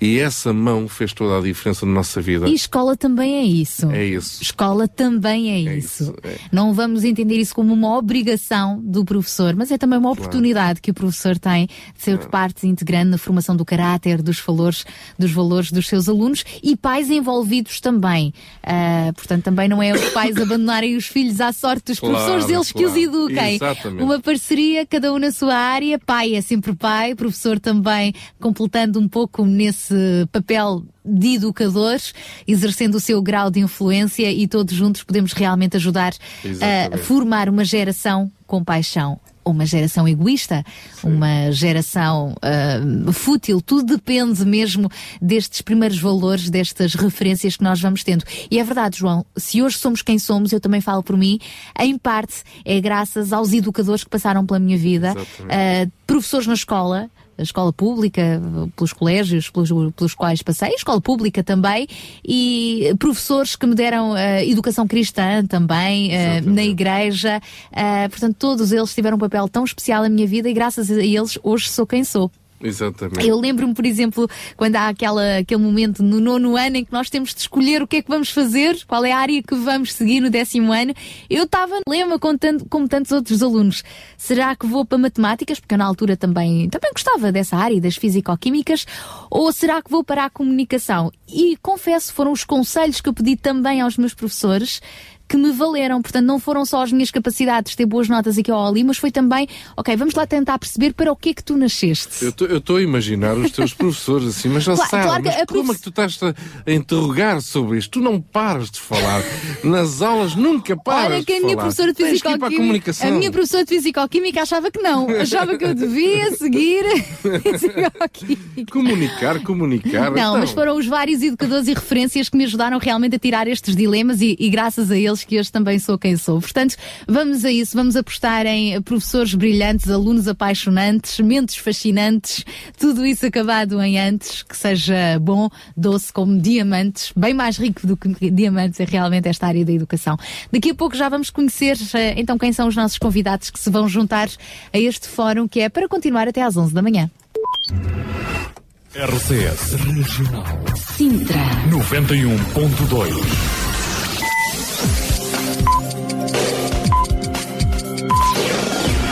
10 horas. Bom dia. RCS Crer é viver. Dê um sentido à sua vida. Conheça o amor de Deus revelado na Bíblia. O Instituto Bíblico de Ensino à Distância oferece cursos de estudo da Bíblia. www.institutoonline.org As promessas de esperança de Deus dão força para viver.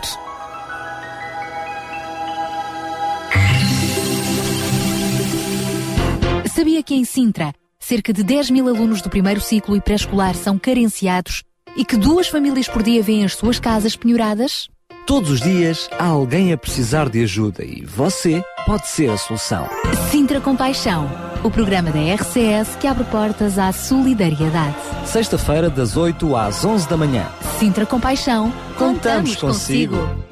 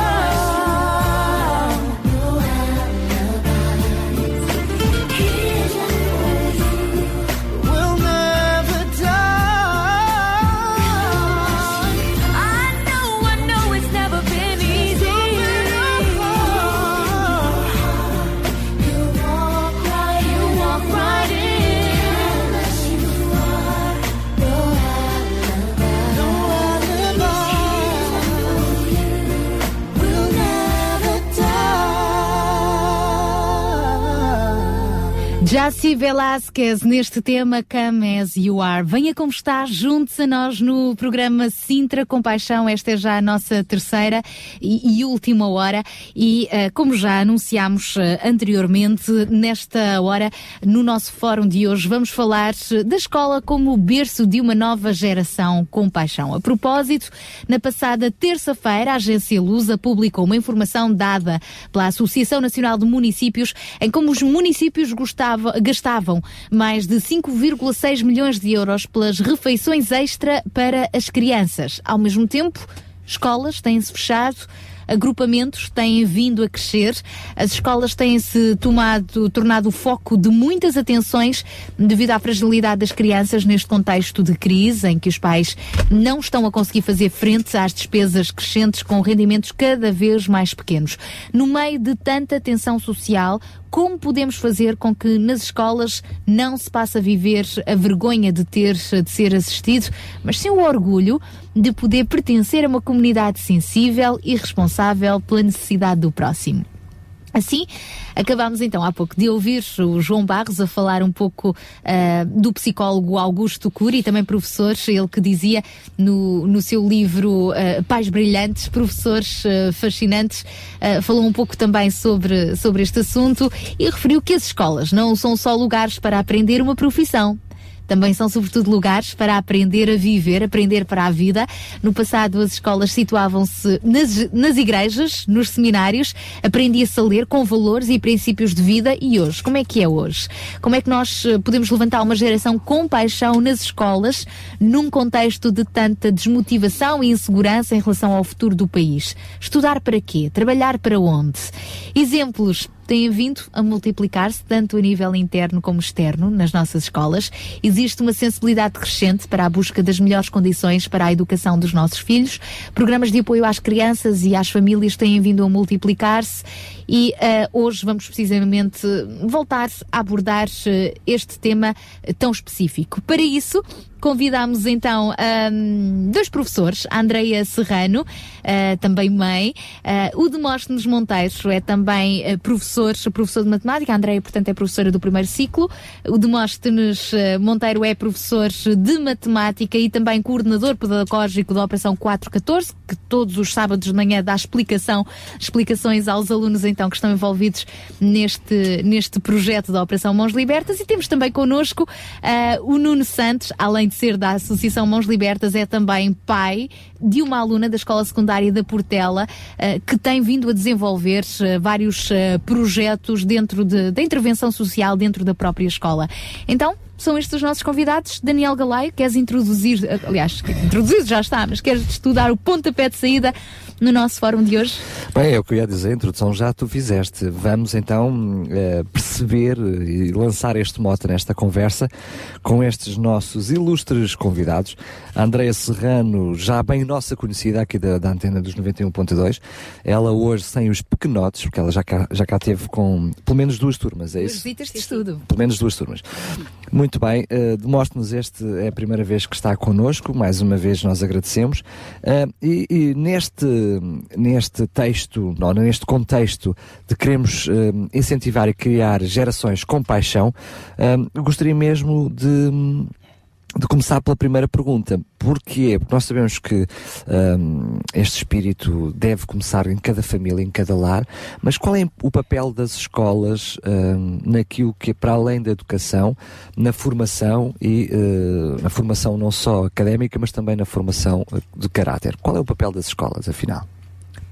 Para os dois, para ambos. Bem, demonstre-nos já que a Andreia dedocraticamente escolheu demonstre-nos. Primeiramente, muito obrigado. Muito bom dia a todos que nos ouvem nesta manhã. Agradecemos a gentileza do convite para estarmos aqui e é mesmo um grande privilégio. Daniel, falava sobre a importância da escola.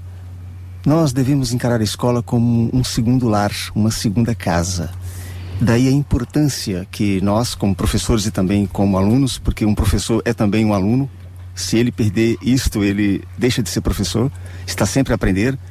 Nós pensamos que, sem dúvida, a escola é um segundo lar. E daí a importância fundamental que é na escola onde vai haver formação, onde vai haver, de alguma forma, os futuros líderes desse país, é mesmo crucial. E todo o contexto que a escola está inserida. Poderia dizer que hoje em dia a escola tem muito mais relevância e importância no- no- do que o passado, visto que, infelizmente, com as famílias estruturadas, eh, muitas vezes os encarregados de educação, os pais, enfim, os tutores, eh, olham para a escola como sendo ela que, para além da- de- da formação, também tem que dar educação. Infelizmente, este paradigma, paradigma é cada vez mais real nos dias de hoje e vocês como professores também sentem esse- essa necessidade, ou seja, também sentem em cima dos ombros cada vez mais a necessidade que para além de professores também têm que ser educadores e formadores de caráter? Daniel, sem dúvida. É, e quando você fala, né, hoje mais do que nunca, né, nós vemos uma, uma, uma grande problemática em relação ao tempo. As pessoas estão a correr, as pessoas estão a fazer tudo em fast food, em tudo em grande velocidade. E a escola tem, sem dúvida, um papel crucial mesmo neste complemento. Mas nunca deixamos de lembrar que cabem aos pais.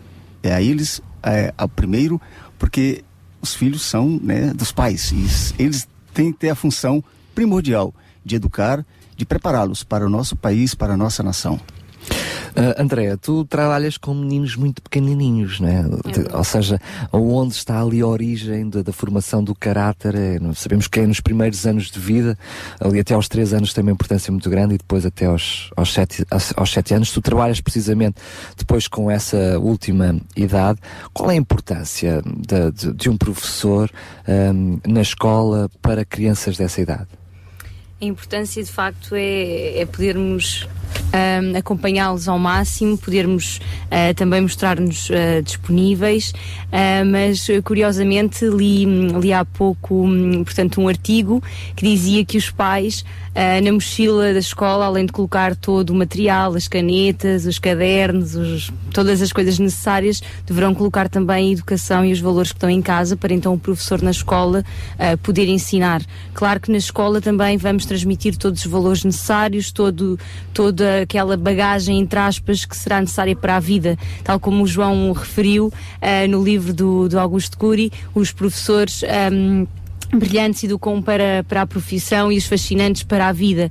Para nós também, como professoras de primeiro ciclo, que estamos com aquelas tenras idades, às vezes recebemos alunos com apenas 5 anos e pronto, acompanhamos mais ou menos até aos 9, 10 anos, é de facto necessário começar logo desde o início ahm, com algumas iniciativas que poderemos fazer a nível de escola, de podermos ajudar eh, outras crianças carenciadas do Conselho, ou podermos, eh, de alguma forma, agora com a a ferramenta da internet, a conhecer algumas necessidades de, de famílias que estejam na área envolvente da escola e podermos eh, participar e podermos ajudar, de alguma forma, a criar neles hum, este, este conceito de hum, darmos de nós aos outros e nós, como professores, é, é urgente que nós eh, estejamos preparados para ouvir, para poder dar um conselho, para poder dar um abraço, para ficar com um deles no intervalo quando vemos que está mais triste, é porque se passa alguma coisa em casa e eles às vezes podem ou não querer partilhar, nós não vamos estar. Invadir, não é? eh, claro, não vamos invadir, mas muitas vezes são eles que nos procuram,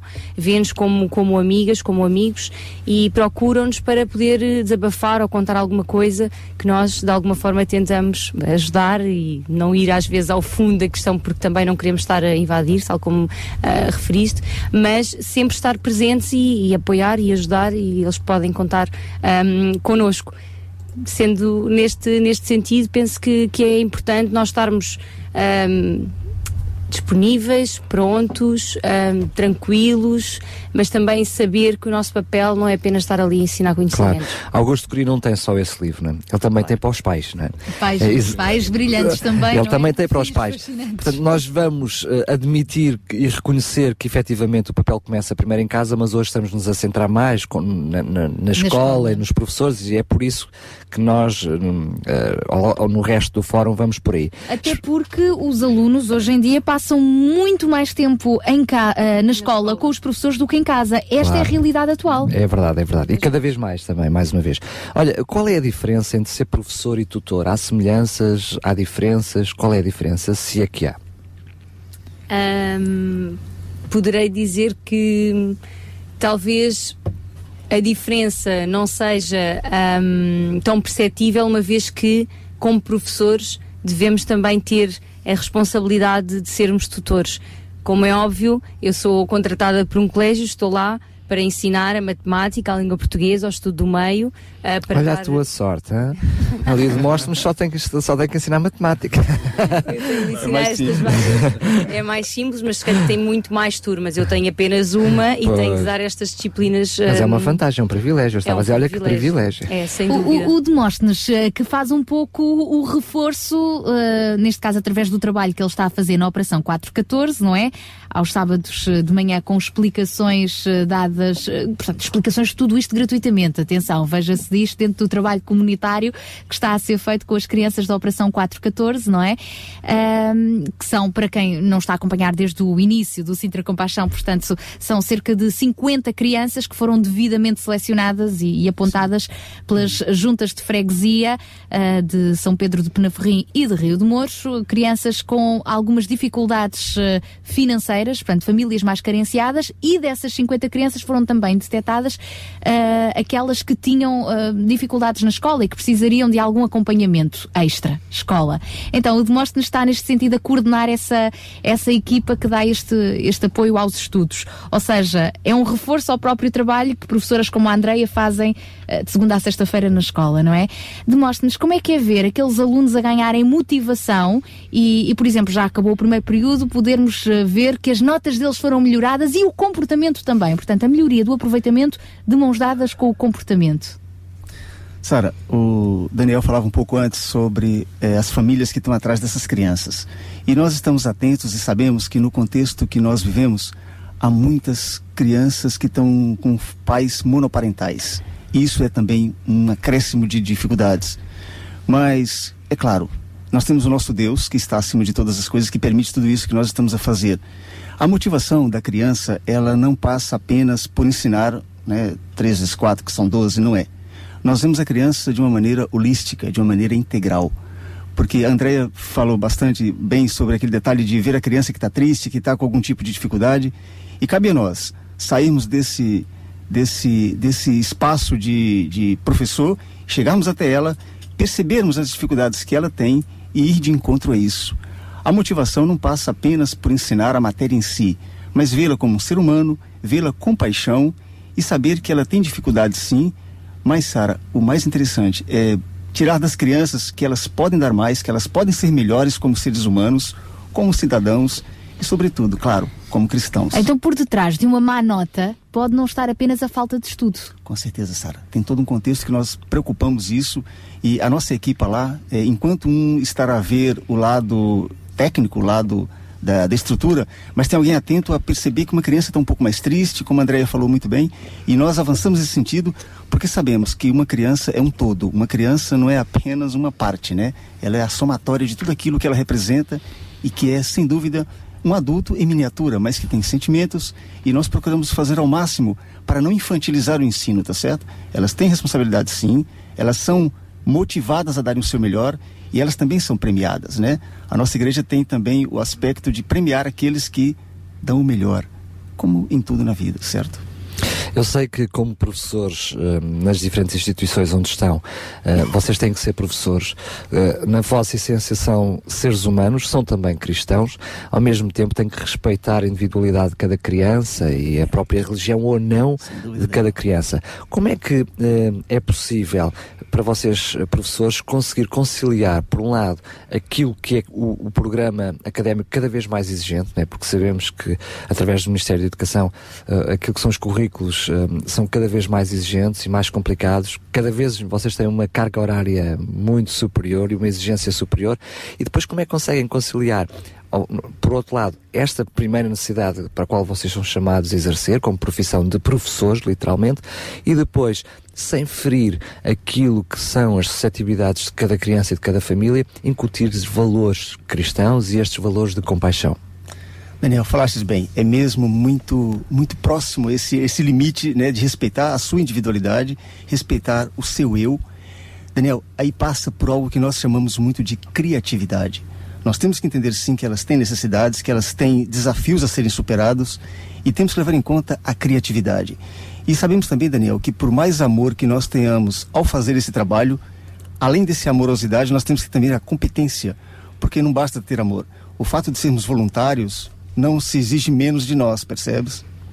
E, da nossa parte, além de separar, Daniel, muito bem as suas, as suas questões pessoais, o- os, seus, os, seus, os seus desejos e também as suas particularidades, nós temos que levá-las a fazer isso com criatividade. Daniel, eh, quando se fala em compaixão, é mesmo se colocar no lugar delas, é perceberem que o fato de eu, ou outro professor qualquer, ensinar matemática há muito tempo, quando chega um novo aluno, temos que ter a noção de começar do zero, ou seja, não nunca perder que tem ali na frente um ser humano que está a aprender, que está a dar os primeiros passos às vezes e, sobretudo, respeitá-la. E com a criatividade é que nós conseguimos fazer isso. E como é que na prática se desenvolvem crianças com compaixão? Compaixão pela sociedade, compaixão pelos outros? Porque nós aqui no programa ah, ah, tentamos e queremos incutir na sociedade em geral este espírito de compaixão, de interesse pelo próximo, de interesse, mas o interesse onde cada um dá de si mesmo. Tem que ter uma participação não é só consciente, mas ativa. A nível de crianças e a nível de professores como vocês, que estão nas escolas, e gostaria também depois de ouvir a André sobre isto, como é que na prática, no dia a dia, se desenvolve crianças com este espírito de compaixão? Daniel, é fantástica a sua pergunta. Sabe por quê? Nós temos a consciência que uma criança ela não nasce pronta. É o primeiro ponto que nós sabemos. E ela vai ser formada ao longo dos anos. As impressões que ela leva consigo, né? As suas experiências, todo aquele contexto que ela está inserida é que vai formar a sua personalidade. Daniel, passa sobretudo pelo exemplo. Nós temos consciência que o exemplo não é a melhor maneira de influenciar alguém, é a única. E elas sabem que nós saímos da nossa área de conforto para estarmos com elas, para tirarmos do nosso tempo, que em tese seria para a nossa família, e elas têm consciência que nós saímos dessa área de conforto para estar com ela, para motivá-la. E Daniel, tem um outro aspecto interessante que nós usamos muito lá na nossa igreja: é saber que cada um deles é uma preciosidade, é uma pepita que está sendo trabalhada por todos nós de maneira, né, de maneira integral, como já foi dito no início, Mas, Daniel, você tem razão, é um limite muito, muito, muito tênue esse de saber que ela tem as suas particularidades, que ela tem as suas, as suas dificuldades, os seus desafios, e motivá-la passa sobretudo por entendê-la, por perceber, por se colocar no lugar dela. A compaixão é justamente isso, é se colocar no lugar do outro. E a partir daí, Daniel, é que nós conseguimos tirar delas o melhor, porque todas as crianças, nós queremos nisso, são fantásticas, são potencialmente inteligentes, mas falta desbloquear algumas coisas, como por exemplo, autoconfiança, saber que elas podem. E Daniel, tem algo mais interessante também. Nós temos consciência que aqueles poucos minutos que estamos com elas, nós temos que impactá-las de tal forma que elas continuem o trabalho fora daquela explicação, fora da escola, porque em última análise, são elas que farão os testes, são elas que pegarão o papel e as notas serão em função dos seus resultados. As escolhas são delas, não é? Andreia, hum, gostaria de ouvir também sobre esta questão e acrescentando aí mais um, um pormenor, é que dá uma sensação que é um jugo demasiado desigual, ou seja, aquilo que, que vocês como professores tentam incutir nas crianças e por outro lado aquilo que a sociedade à volta vai ensinando, né? as, os, os- as televisões, os programinhas, os desenhos animados, uh, como é que vo- vocês trabalham isso?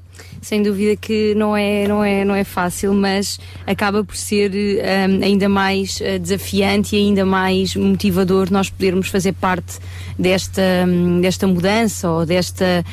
hum, de incutir estes valores que muitas vezes hum, nem na- nas próprias casas nem com os pais hum, são transmitidos e eu passo hum, a dar por exemplo um exemplo Uh, também vamos uh, portanto pensar que depende do contexto escolar onde nos encontremos.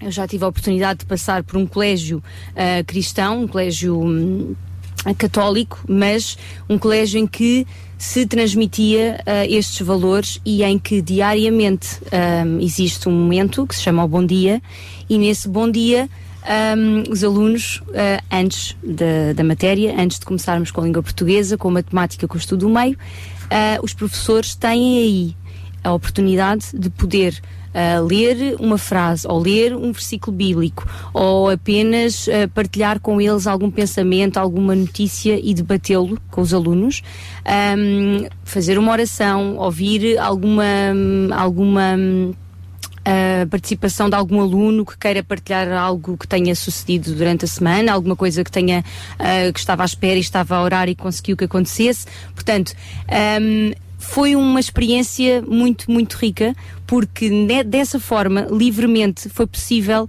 ah, levar a palavra de Deus para a sala de aula, foi possível ahm, ouvir aqueles pequenos corações ahm, a quererem saber mais, aqueles olhinhos a brilhar, a querer ouvir aquelas histórias do bom samaritano e a história de- da ovelhinha que se perdeu. Não, foi uma experiência ahm, única, foi uma experiência espetacular num contexto em que havia liberdade para tal e em que os alunos esperavam ansiosamente aquele início de manhã.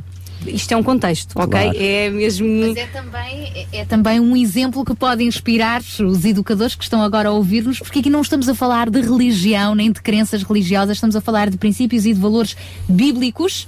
Não é? E aí também se poderia pegar noutras, noutras frases eh, inspiradoras que, que não venham na Bíblia, mas de princípios sim. e valores bíblicos que a própria Bíblia também eh, nos inspira para termos uma vida mais, mais correta.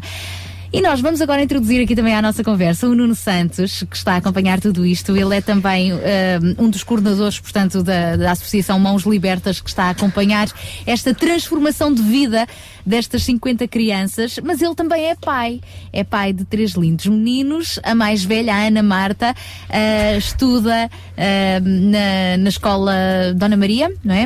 É na Portela de Sintra, a escola que é aqui nossa vizinha da RCS, e eu ah, questionava então o Nuno sobre precisamente o papel ah, que a escola tem vindo a, a desenvolver, não só como berço de uma geração com paixão, mas também como palco dessa mesma geração, porque no caso da Ana Marta, portanto a filha mais velha do Nuno, a própria escola tem sido um motor para se desenvolverem lá uma série de atividades para despertar precisamente este espírito de compaixão em toda a turma, não é? É verdade, Sara. Ah, na realidade, ah, tudo isto que temos estado aqui a falar, e, eh, quer o Demóstenes, quer a, Andreia, tudo começa na nossa casa. Porque se fizermos, se analisarmos bem, nós passamos cerca de 4, 5 horas com os nossos filhos e os nossos professores, os professores deles, que são capazes de passar 8, 9 horas por dia. E aí pode fazer toda a diferença entre ter um, um bom professor e um menos bom professor. Agora, realmente na escola, eh, levando esses princípios de casa, tudo é muito mais fácil, porque acaba por ser. eh, pronto, é que o entusiasmo acaba por transmitir-se eh, à escola e quando há recepção da parte da, da- da- parte da escola, tudo é muito, muito mais simples, na verdade. E realmente temos desenvolvido ali alguns projetos interessantes e esperamos continuar também, nestes tempos que correm, a desenvolver muito mais. Mas no caso, no caso específico, então, destes projetos interessantes que têm vindo a ser desenvolvidos eh, na escola eh, da Ana Marta, eh, de que projetos são estes é que nós estamos a falar? Ok, o ano passado fizemos, acabámos de fazer um, um fórum de voluntariado, onde tivemos a presença de cerca de 200 alunos no, no auditório da Escola da Portela, completamente cheio, onde teve a Andreia, teve o Paulinho também, e constatámos no fim, ao, ao perguntar se alguém estava interessado em fazer voluntariado em alguma associação ou instituição, tivemos simplesmente cerca de 60 inscrições de, de alunos daquela escola. Ehm, tivemos também, eh, agora recentemente, o Hotel da Penhalonga a poder demonstrar também os serviços que eles têm na, na sua instituição. E, e estamos agora com um projeto eh, que é uma viagem de finalistas totalmente distinta da, da normal, da usual, que é uma ida à Holanda para fazer trabalho social com, com bairros problemáticos e sem abrigo. Passou-vos isso pela cabeça. É verdade. Como é que se passa uma coisa destas pela cabeça? É verdade. E, E como é que se arranja depois adeptos para isso? Nós somos mesmo doidos e Uma não encontramos mais doidos do que nós. Uma escola. Viagem de finalistas. Sintra- Bora lá cartar baldes de cimento e coisa. Exatamente. Fantástico. Não, mas é fantástico. verdadeiramente o desenvolver de uma geração com paixão. É verdade. E isto também prova, repara, viagem a finalistas. O pessoal quer se divertir, não é? Finalmente acabou esta etapa da escola. E conseguiram mais do que um? Temos oito, vamos oito. Vamos, já, já, já é bom. Não é? E estamos a falar de uma turma de quantos alunos? Não, numa turma são 30, penso eu, ma- e muitos deles não vão por pronto, por- Questões pelos financeiras. que, que passamos, Questões financeiras. difíceis. Porque ainda pagam do bolso para alancar com, com o corpo. Mas vejamos uma coisa, quer dizer que esses oito alunos entendem que podem também tirar proveito do- a nível de divertimento e todas essas expectativas que há para uma viagem de finalistas, mesmo estando a servir a comunidade, não a comunidade deles, neste caso vão servir outra comunidade. É verdade, e acima de tudo, acho que eles viram que esta viagem eh, é a nossa intenção, pelo menos, que é o princípio de algo muito grande que temos intenção de fazer e que seja todos os anos uma alternativa às viagens de finalistas normais, que todos nós sabemos os destinos e às vezes o que acontece durante as mesmas. Ah, Fantástico, fantástico. Bem, hum, já vimos que, afinal de contas, Sara, não sou o único maluco, há mais, Não, há mais, não há mais, és. há mais. Não és. Mas hum, são, digamos, aqueles que são os bons malucos, desculpem uma expressão, porque é bom que estas iniciativas possam acontecer mais e mais e mais. Nós vamos convidar os nossos ouvintes, se quiserem, juntem-se a nós, eh, a este nosso programa e deixem também as suas mensagens. Podem fazê-lo via SMS para o 960 37 20 25, 960 37 20 25. Podem fazê-lo ligando 219 10 63 10 ou através do nosso Facebook, o Facebook Rádio RCS. Ainda não pôs lá um gosto, ainda vai a tempo de o fazer. No Facebook nós já temos aqui também uma publicação do Surf City Lisboa, com mais uma fotografia bem bonita eh, relativamente a um sofá que foi oferecido então por um dos nossos ouvintes num dos apelos anteriores. Eh, e temos também aqui umas questões que já vamos levantar daqui a pouco eh, sobre este assunto que nos, foi que nos foram colocadas pela Sofia Ledo. Portanto, se quiser, deixe também as suas mensagens. Obrigada, Sofia, pela participação. Daqui a pouco já vamos então dar resposta a todas elas. Para já vamos continuar entre amigos. Estamos a falar da escola como berço de uma geração com paixão. Como é que isso é possível? Como formar esta geração? Com que valores? Já voltamos à conversa.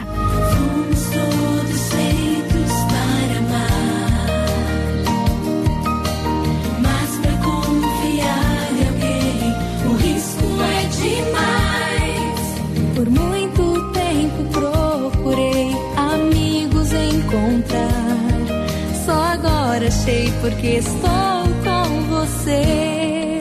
Entre amigos aqui.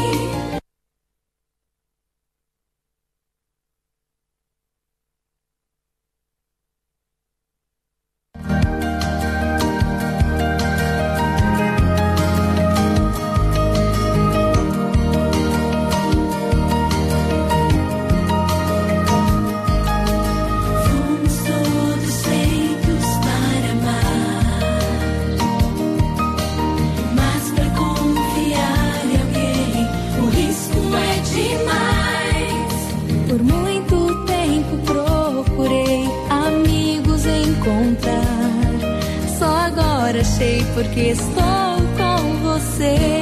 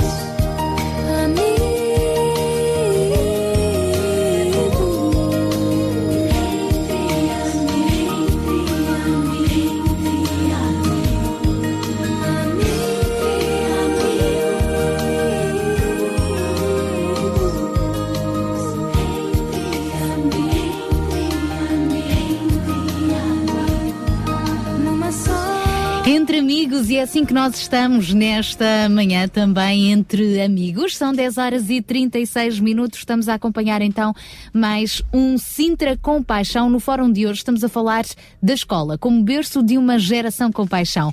Como é que nós podemos levantar uma geração com paixão nas escolas num contexto de tanta desmotivação e insegurança em relação ao futuro do país? Estudar para quê? Trabalhar para onde? Enfim, estas e outras questões estão hoje a ser discutidas no programa desta manhã com os professores Andréia Serrano eh, e Demóstenes eh, Monteiros e também com o pai Nuno Santos. Acompanhe em direto esta nossa conversa ainda até às 11 da manhã e se quiser partilhe connosco também a sua opinião sobre este assunto. Pode fazê-lo via SMS pelo 960 37 20 25 ou pelo nosso Facebook Rádio RCS ou ainda através do telefone 21910 6310. Eu quero deixar aqui então para já, vamos à mensagem da Sofia Ledo e uh, com uh, um, candidato que se peça aqui do nosso painel de convidados para responder esta questão que ela coloca, que é o seguinte. A Sofia deixa esta pergunta. As minhas filhas, portanto uma tem 10 e outra tem 13 anos, uh, pensam em estudar na faculdade e ir trabalhar para o estrangeiro. Neste momento, parece que há muitos jovens que já começam a pensar nisso, em irem trabalhar para o estrangeiro. E a pergunta que ela coloca é: será que eu devo incentivá-los? E depois termina a dizer que está a gostar muito da nossa conversa, Deus nos abençoe. O que é que vocês acham?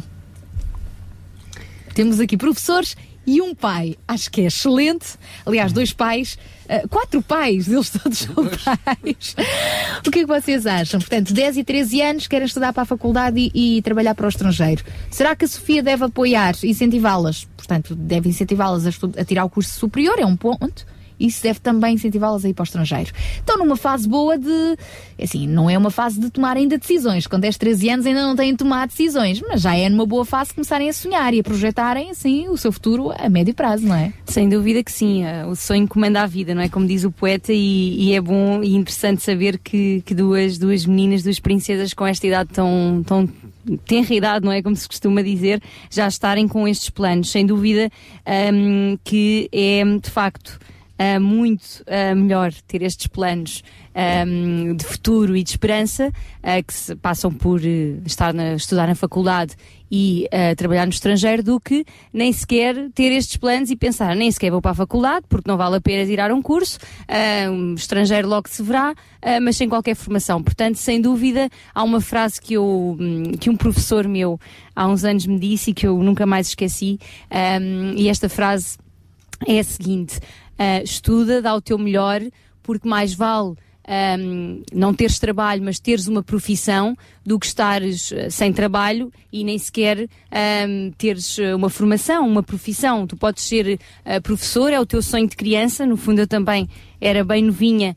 Ah, e já ah, dava aulas aos meus irmãos, entre aspas. Ah, tinha aqui seis anos, foi quando comecei na escola, na escola primária, como então se chamava, e, e desde aí o sonho de ser professora esteve sempre dentro de mim.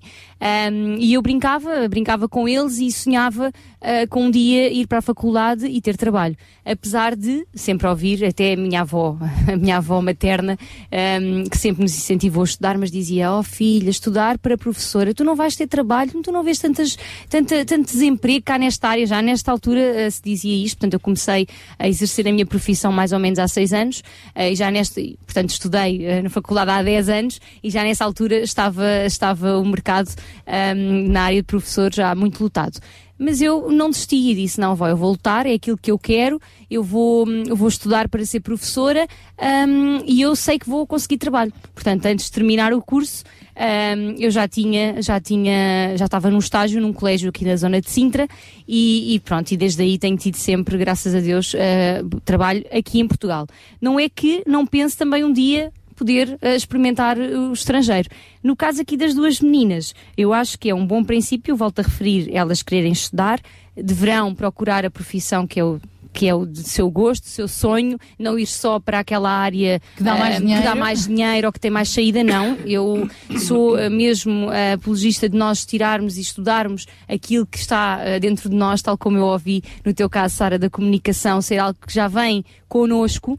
Um, e então o mercado de trabalho nós tentarmos ao máximo uh, ser proativos um, e eventualmente se tivermos uma oportunidade no estrangeiro não vejo porque não uh, arriscar e, e pronto. E costumo dizer também temos o mundo à nossa frente e eu acho que esta esta hum, esta fase em que passamos agora com, com a internet e com toda, hum, com toda, hum, portanto, o que nos envolve, o mundo acaba por estar portas abertas para, para os jovens e as viagens de avião estão acessíveis. Portanto, eu acho que hum, acaba por passar por, por planos. No caso, eu tenho ah, um caso muito próximo, o meu irmão ah, emigrou, está no Chile e pronto, e vive lá com a sua família e trabalha e pronto, eu gostaria imenso que eles voltassem, mas eu penso que eles estão tão bem por lá que é por lá que eles irão ficar. Então, eh, Andreia, concluindo, o conselho que dás como mãe, como professora aqui à Sofia Ledo é para realmente não matar os sonhos das suas filhas, acompanhá-las nesses sonhos e o acompanhar, eh, presumo precisamente mais para a frente perceber se o destino é, passa ou não por também passar pelos estrangeiros. Claro que não sim. É? Demóstenes, quer também acrescentar alguma coisa? Olha, é, agradecemos a dona Sofia pela intervenção dela e não é à toa que Sofia significa sabedoria, ok? O primeiro passo já está aí. Realmente é estudar, é incentivá-las a serem as melhores possíveis, mas não, não esqueçamos de uma coisa. É uma questão de ciclo. Nesse momento, o nosso país passa por esse momento em que há quase que um estímulo a saírem, mas não é isso. Nosso país precisa de cérebros, precisa de pessoas que o levem à frente, precisamos de futuros líderes. E crianças, estudem, sejam as melhores, não deixem nunca o sonho de serem as melhores profissionais, as melhores alunas, as melhores cidadãs, porque nosso país precisa de vocês também, ok? Estudem, sejam o mais aplicadas possíveis e lembrem-se, vocês fazem toda a diferença, mas o princípio está correto, é estudar e estimulá-las, dona Sofia, passa mesmo por aí. Mas vamos um passo de cada vez. Nesse momento é estudar e serem as melhores e depois, né, como a Sara falou, o destino vai ser apresentado da forma mais adequada, ok? Nuno, como pai também quer acrescentar? Quero, porque eu estou a passar a- a essa fase com a minha filha, 17 anos, que também é esse o objetivo dela, é, é- é ir trabalhar para fora. E aquilo que eu sempre tenho dito, realmente, é não matar o sonho dela, é ajudá-la, apoiá-la em tudo, eh, e depois Deus encarregar-se-á de, de- de realmente ver se é esse o caminho, se não é, mas sim, apoiamos em tudo aquilo que ela decidir, por isso, penso que o meu conselho é que apoie também as suas filhas naquilo que elas decidirem. João Barros. Eu gostava de acrescentar aqui eh, eh, mais, eh, mais um, um- um pensamento. Ehm, eh, os nossos jovens, os nossos filhos, todos os dias vão sendo bombardeados por ideias, por informações que condicionam bastante o seu modo de pensar e, e- e as suas perspectivas de vida pois eh, eh, os nossos filhos, ao, ao ouvirem os seus professores nas escolas, ao ouvirem eh, o público em geral, ao verem as notícias na televisão, se a mensagem que é passada é este país não tem futuro, neste país não há nenhuma oportunidade, eh, estudar até pode até ser mais complicado do que não estudar, eh, pois eh, logicamente se essa é informação que tem vindo a ser bombardeada sobre os nossos filhos, essa é também a informação que irá condicionar as suas decisões e as suas escolhas. Agora, Hum, eu não quero aqui, eh, de forma alguma, eh, destruir eh, nem desmotivar os nossos filhos que possam ter determinados sonhos. A minha pergunta vai no sentido de quem, é que tem, quem é que tem estado a dar esses sonhos e quem tem estado a comunicar essas ideias. Essa é uma boa pergunta. É Por- algo que vem de dentro de nós ou é algo Exatamente. que vem de fora? Porque Nós- é moda, porque o meu Claro. grupo de amigos também pensa Da mesma assim. forma que se pode estar a pensar em vou para o estrangeiro porque aqui não há solução. Também podia ser, enfim, nós acabamos como pais muitas vezes por ficar preocupados. Um jovem poderia dizer, não, o que, é- o que dá agora é ser gestor, porque os gestores são, é a profissão eh, que ganha mais dinheiro. Eh, o, quem é que está a dizer isso? Quem é que está a passar esta informação? Eh, Quais são os motivos desse desejo e desse sonho? Eh, e nós temos aqui a ter muito cuidado. E eu gostaria, não querendo espiritualizar, obviamente, toda esta temática, mas queria novamente, nós como cristãos, centrarmos novamente na vontade de Deus. Isto é, eh, o que é que Deus pensa acerca disso? É ir para o estrangeiro? Então, força, é ir para o estrangeiro. Mas Deus pode dizer outra coisa. E enquanto toda a gente vai estar a pensar ir para o estrangeiro, uma pessoa vai pensar: não, eu fico aqui porque é isto que Deus quer para mim e é aqui que eu vou conseguir realizar o propósito que Deus tem para a minha vida. Então, quem seremos nós? Agora, o papel dos pais realmente é ajudar eh, os seus filhos a descobrir este propósito de Deus. Não há lugar melhor, nem. Enfim, não há lugar melhor do que estar no centro da vontade de Deus. Seja em Portugal, seja na China, seja em qualquer outro, outra parte do mundo. O que é que nós diríamos de um filho nosso que diria assim: quer ir a viver no meio de uma tribo em África, sem condições nenhumas de vida? Nós diríamos ao filho: pensa lá bem. Não preferes ser eh, não- missionário não, queres ser primeiro, Havaí? não queres ser primeiro, eh, sei lá, empresário, primeiro, ser doutor, médico, engenheiro, eh, assistente social, e depois, então, lá, lá depois disso tudo, teres uma boa casa, uma boa vida, pensares em essas experiências assim meias malucas, de ir para a África. Não, se Deus está a falar ao coração dessa criança, ah, desse jovem, desse adolescente, pois a nossa função de pais é realmente acompanhar e ajudá-los a descobrir esse propósito de Deus. E eu queria rematar ainda este assunto desta pergunta que a Sofia fez. Foi uma pergunta lançada pela Sofia, mas no fundo pode ser lançada por qualquer Sem pai. dúvida, Já vimos, obrigada.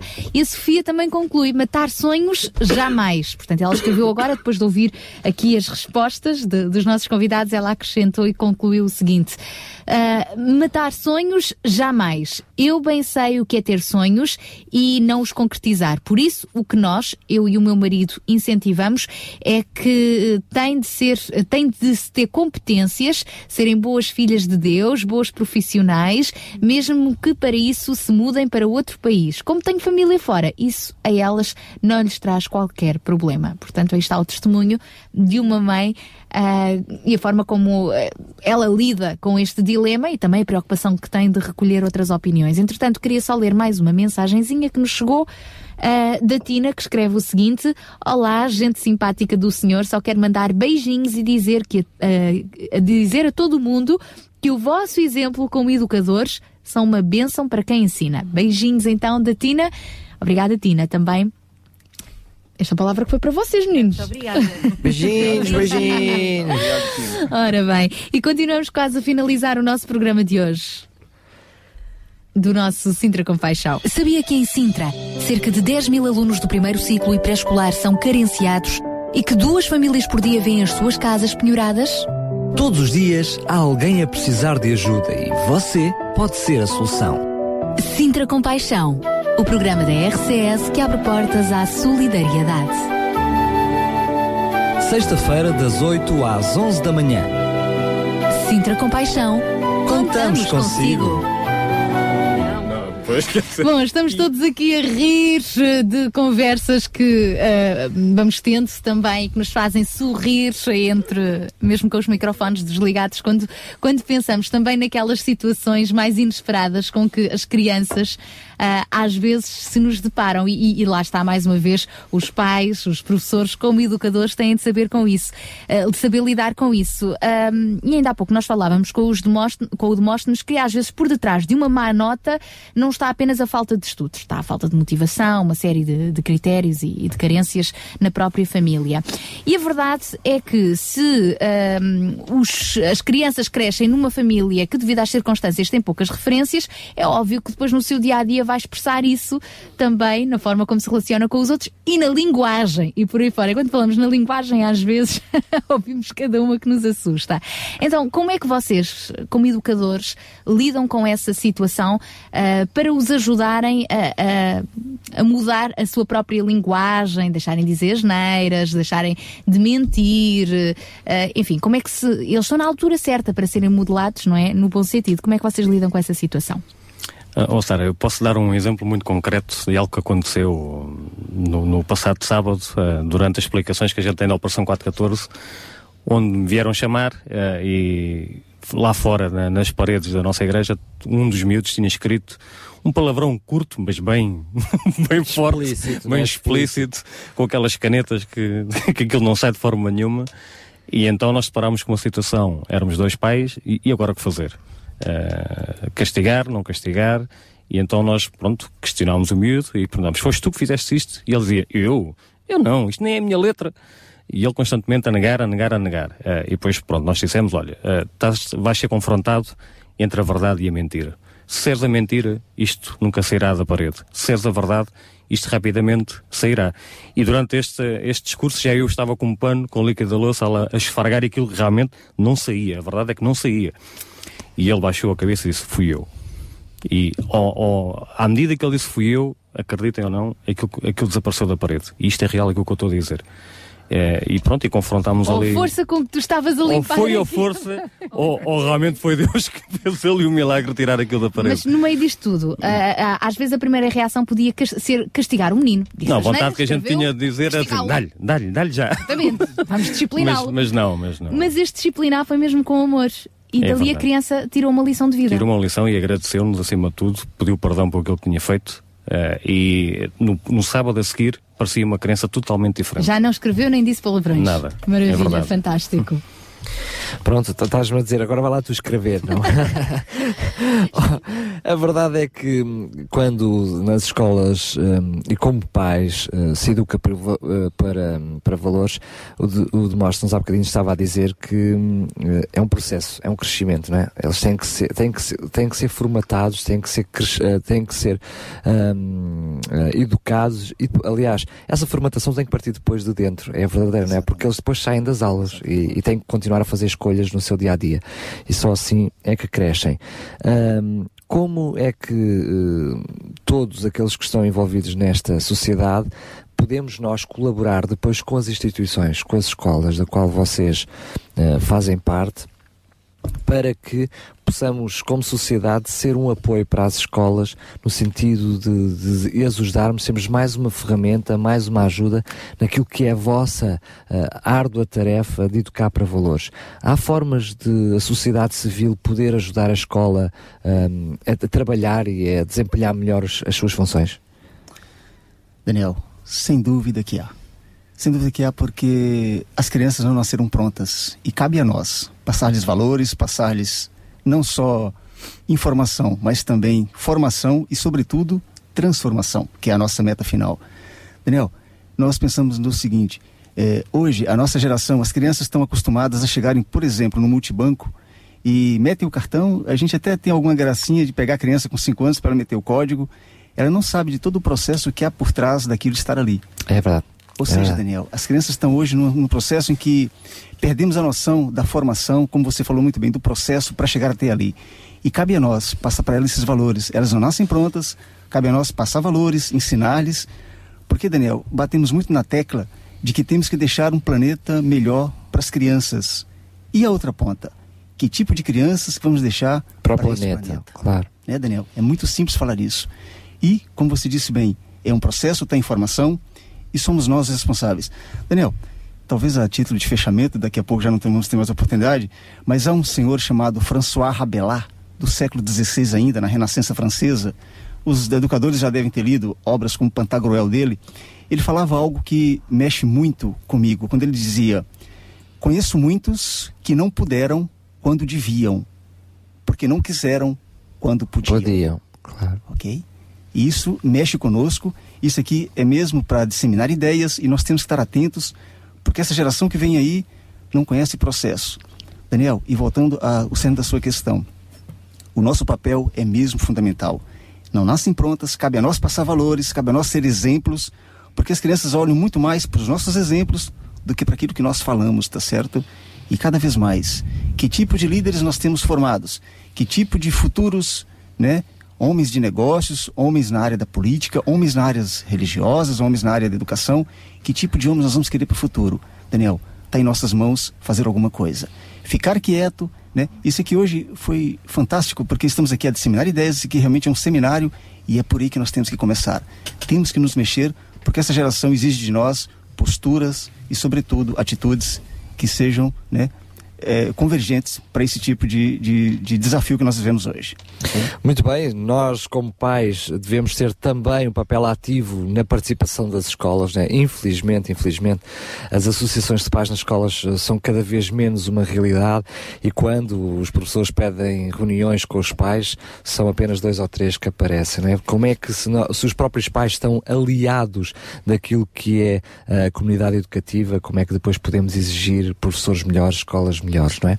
Andreia, o que é que tu podes, estamos mesmo a terminar, que apelo é que tu podes fazer aos pais ou àqueles que tencionam vir a ser pais ou aqueles que não sendo pais como avós e tios têm a responsabilidade de crianças, que- apelo é que tu deixarias para que eles pudessem ser uma, uma ajuda efetiva nessa tua árdua, árdua tarefa de formar criancinhas eh, não só em conhecimento mas também em caráter? o apelo hum, que poderíamos deixar é mesmo hum, a dedicação e a entrega ah, dos pais, apesar de- da correria do- do- dos dias que correm, apesar da, da geração. ah, chamada geração micro-ondas, tudo rápido, tudo depressa, vamos, vamos ah, clicar no botão e já está feita a comida, já está feito tudo, hum, mas que hum, passe algum momento ou que o clicar no botão seja também o estar ah, com os filhos, o estar com os sobrinhos, com os netos, tempo de qualidade, um tempo em que eles possam sentir-se amados, um tempo em que eles possam ser ouvidos, em que eles possam partilhar, nem que seja 10 minutos por dia, mas sejam 10 minutos de qualidade e 10 minutos ah, ahm, a dedicar total atenção. E isto eu falo para pais ah, como eu, recém-mãe, há 3 meses. Pais como eu, recém-mãe. recém-mãe. Pai e recém-mãe. É quando se diz pais, pais no futuro, claro que nós somos, eh, pronto, recém-mãe no sentido em que há três meses, claro que o meu marido também, pais também. Também é mãe recente mãe. Claro, ele não é recente mãe, é recente pai. Ainda não tens o teu bebê a dizer, mãe, eu quero ser Claro, isto. Eu não, quero... Ai não não que não tem. Ai não que não tem. Mas já tenho o bebê a dizer, mãe, eu preciso da tua atenção e do teu tempo. Ah, e pois é. e Ah, esse pois tempo é. de qualidade começa desde a da tenra idade. Ainda e na é barriga, muito- não é? Ainda na barriga. Na barriga também. Portanto, é muito importante esta dedicação e este tempo de qualidade ah, para as crianças se sentirem seguras, para as crianças se sentirem amadas e para poderem ser adultos ahm, com confiança, adultos com, com objetivos, adultos que venham, ah, tal como Demóstenes referiu, ahm, a mover a sociedade e o mundo com valores e princípios que façam a diferença. Ah, o apelo que deixo é este, todos juntos conseguiremos fazer o melhor. Ah, se for apenas a escola, se for apenas a família, não, não conseguiremos. Portanto, quero também agradecer a oportunidade de poder ter estado presente neste fórum. Não tens de quê, Ahm, depois quando sair a gente combina os valores. É, já- deve estar na, na hora da próxima mamada, portanto Quase, o Andrezinho quase. está a chamar por ti. portanto, neste momento estás em licença de, de maternidade É para depois voltares então ao ativo É e os teus meninos na escola lá estão à espera. É verdade. E a Andreia, tem sido uma das professoras que também já tem passado aqui pela RCS, penso que tu já, recebi, eh, já referiste isso, Daniel Galaio, em visitas de estudo, não, referiste em off, não é? Já houve pelo menos duas visitas de estudo que eh, a Andreia veio trazer aqui os seus meninos à rádio, lá está como trabalho extracurricular para complementar e educar para os valores também, saber o que é verdade. falar ao microfone, não é? Uhum. Como é que se faz rádio, nunca Claro que sabe sim. quem é que desses teus meninos vai sair como um grande locutor. locutor. Mas quero que não sejam muitos, que o mercado de trabalho está complicado. Quando eles crescerem, está quase na idade da nossa reforma. É verdade. Portanto, Daniel, ainda bem que há sucesso. Minha amiga, estás a pensar em reforma, tu sabes lá o que é, que é isso quando tiveres É idade para verdade, é verdade. Não, mas nós estamos cá para ajudar também esta nova geração, como outros, como outros também me ajudaram a mim quando eu era mais nova. Olha, vamos mesmo terminar Vamos, já. sim. já Andreia, beijinhos e obrigada. Beijinho, obrigada. Demóstenes, obrigada também pela participação Também, Sara, pela oportunidade. e que continues a distribuir sorrisos Amém. eh, com, com todas estas crianças da Operação 414, que para nós RCS também tem sido um prazer de alguma forma acompanhar. Nuno, coordenador desta operação da, da, da Mãos Libertas e também pai. Que tudo possa também continuar a correr pelo melhor. Obrigada pelo contributo que a Mãos Libertas também tem dado aqui ao nosso programa, contributo constante. E nós, João Barros, beijinhos. Beijinhos Na próxima todos. semana estamos de volta. Tchau, tchau. Muito feliz por este programa também, de muito nível também. Muito nível. Graças a Deus. É, a gente manteve aqui isto direitinho. Vamos terminar só fazendo o último apelo. O apelo ouvimos hoje, eu aprendi mais uma. Para além de geração rasca, geração arrasca, hoje já aprendi mais geração micro-ondas. Mas vamos sobretudo, uh, lançar o espírito da geração compaixão. Não vai estagnar neste programa, este assunto vai continuar ao longo de outras semanas, mas eu diria ao longo de meses, esperemos por muitos anos, a que o programa de Sintra Compaixão possa continuar a despertar corações de gerações compaixão. Obrigada a todos os ouvintes que durante esta emissão de hoje também deram o seu contributo, em especial então ao Jairson Assis, que nos arranjou ah, já ah, u- uma placa de fogão e o esquentador que nós bem precisávamos para ajudar mais uma pessoa que era sem abrigo, já não é, graças a Deus. Ah, também já temos aí algumas respostas à questão dos óculos, mas para a semana vamos falar melhor sobre este assunto, só para agradecer também ah, às, ah, os ouvintes que durante este programa também se pronunciaram sobre este assunto. Continuamos apenas, ah, nada mal, começamos o programa com três apelos, acabamos só com um, porque entretanto já temos respostas. Mas posso arranjar aí já O mais dois saldo ou é três, positivo. Continuamos apenas é à procura de uma cama de 2 metros. ah? Não se esqueçam se alguém tem para ajudar realmente uma, uma família carenciada, um casal, um deles tem 2 metros. Ou se tiverem uma meia cama para a gente acrescentar, também dá. Pode ser uma de um metro mais uma de um metro, a gente junta. Pode ser. Obrigada a todos. Lembramos ainda o número do Sintra Compaixão que continua disponível durante ah, a semana para quem quiser mais informações. 91-774-7102. Epá, temos que fazer isto mais devagarinho. 774-7102. 102. Temos também o telefone da RCS disponível para si e o eh, e-mail sintracompaixão2020.gmail.com já agora no Facebook, se ainda não é amigo da página da RCS, faça-se amigo e faça-se amigo também do grupo do Sintra Compaixão. Portanto, é um grupo ami- aberto, qualquer pessoa pode passar eh, por lá e integrar-se e receber também através deste grupo da rede social Facebook mais notícias. Daniel, na próxima sexta-feira a mais, nós continuamos Se por Deus aqui. quiser. É verdade, é sempre bom estarmos eh, por aqui, então até à próxima sexta-feira, se Deus quiseres. Sabia que em Sintra, cerca de 10 mil alunos do primeiro ciclo e pré-escolar são carenciados e que duas famílias por dia vêm as suas casas penhoradas? Todos os dias há alguém a precisar de ajuda e você pode ser a solução. Sintra Compaixão, o programa da RCS que abre portas à solidariedade. Sexta-feira, das 8 às 11 da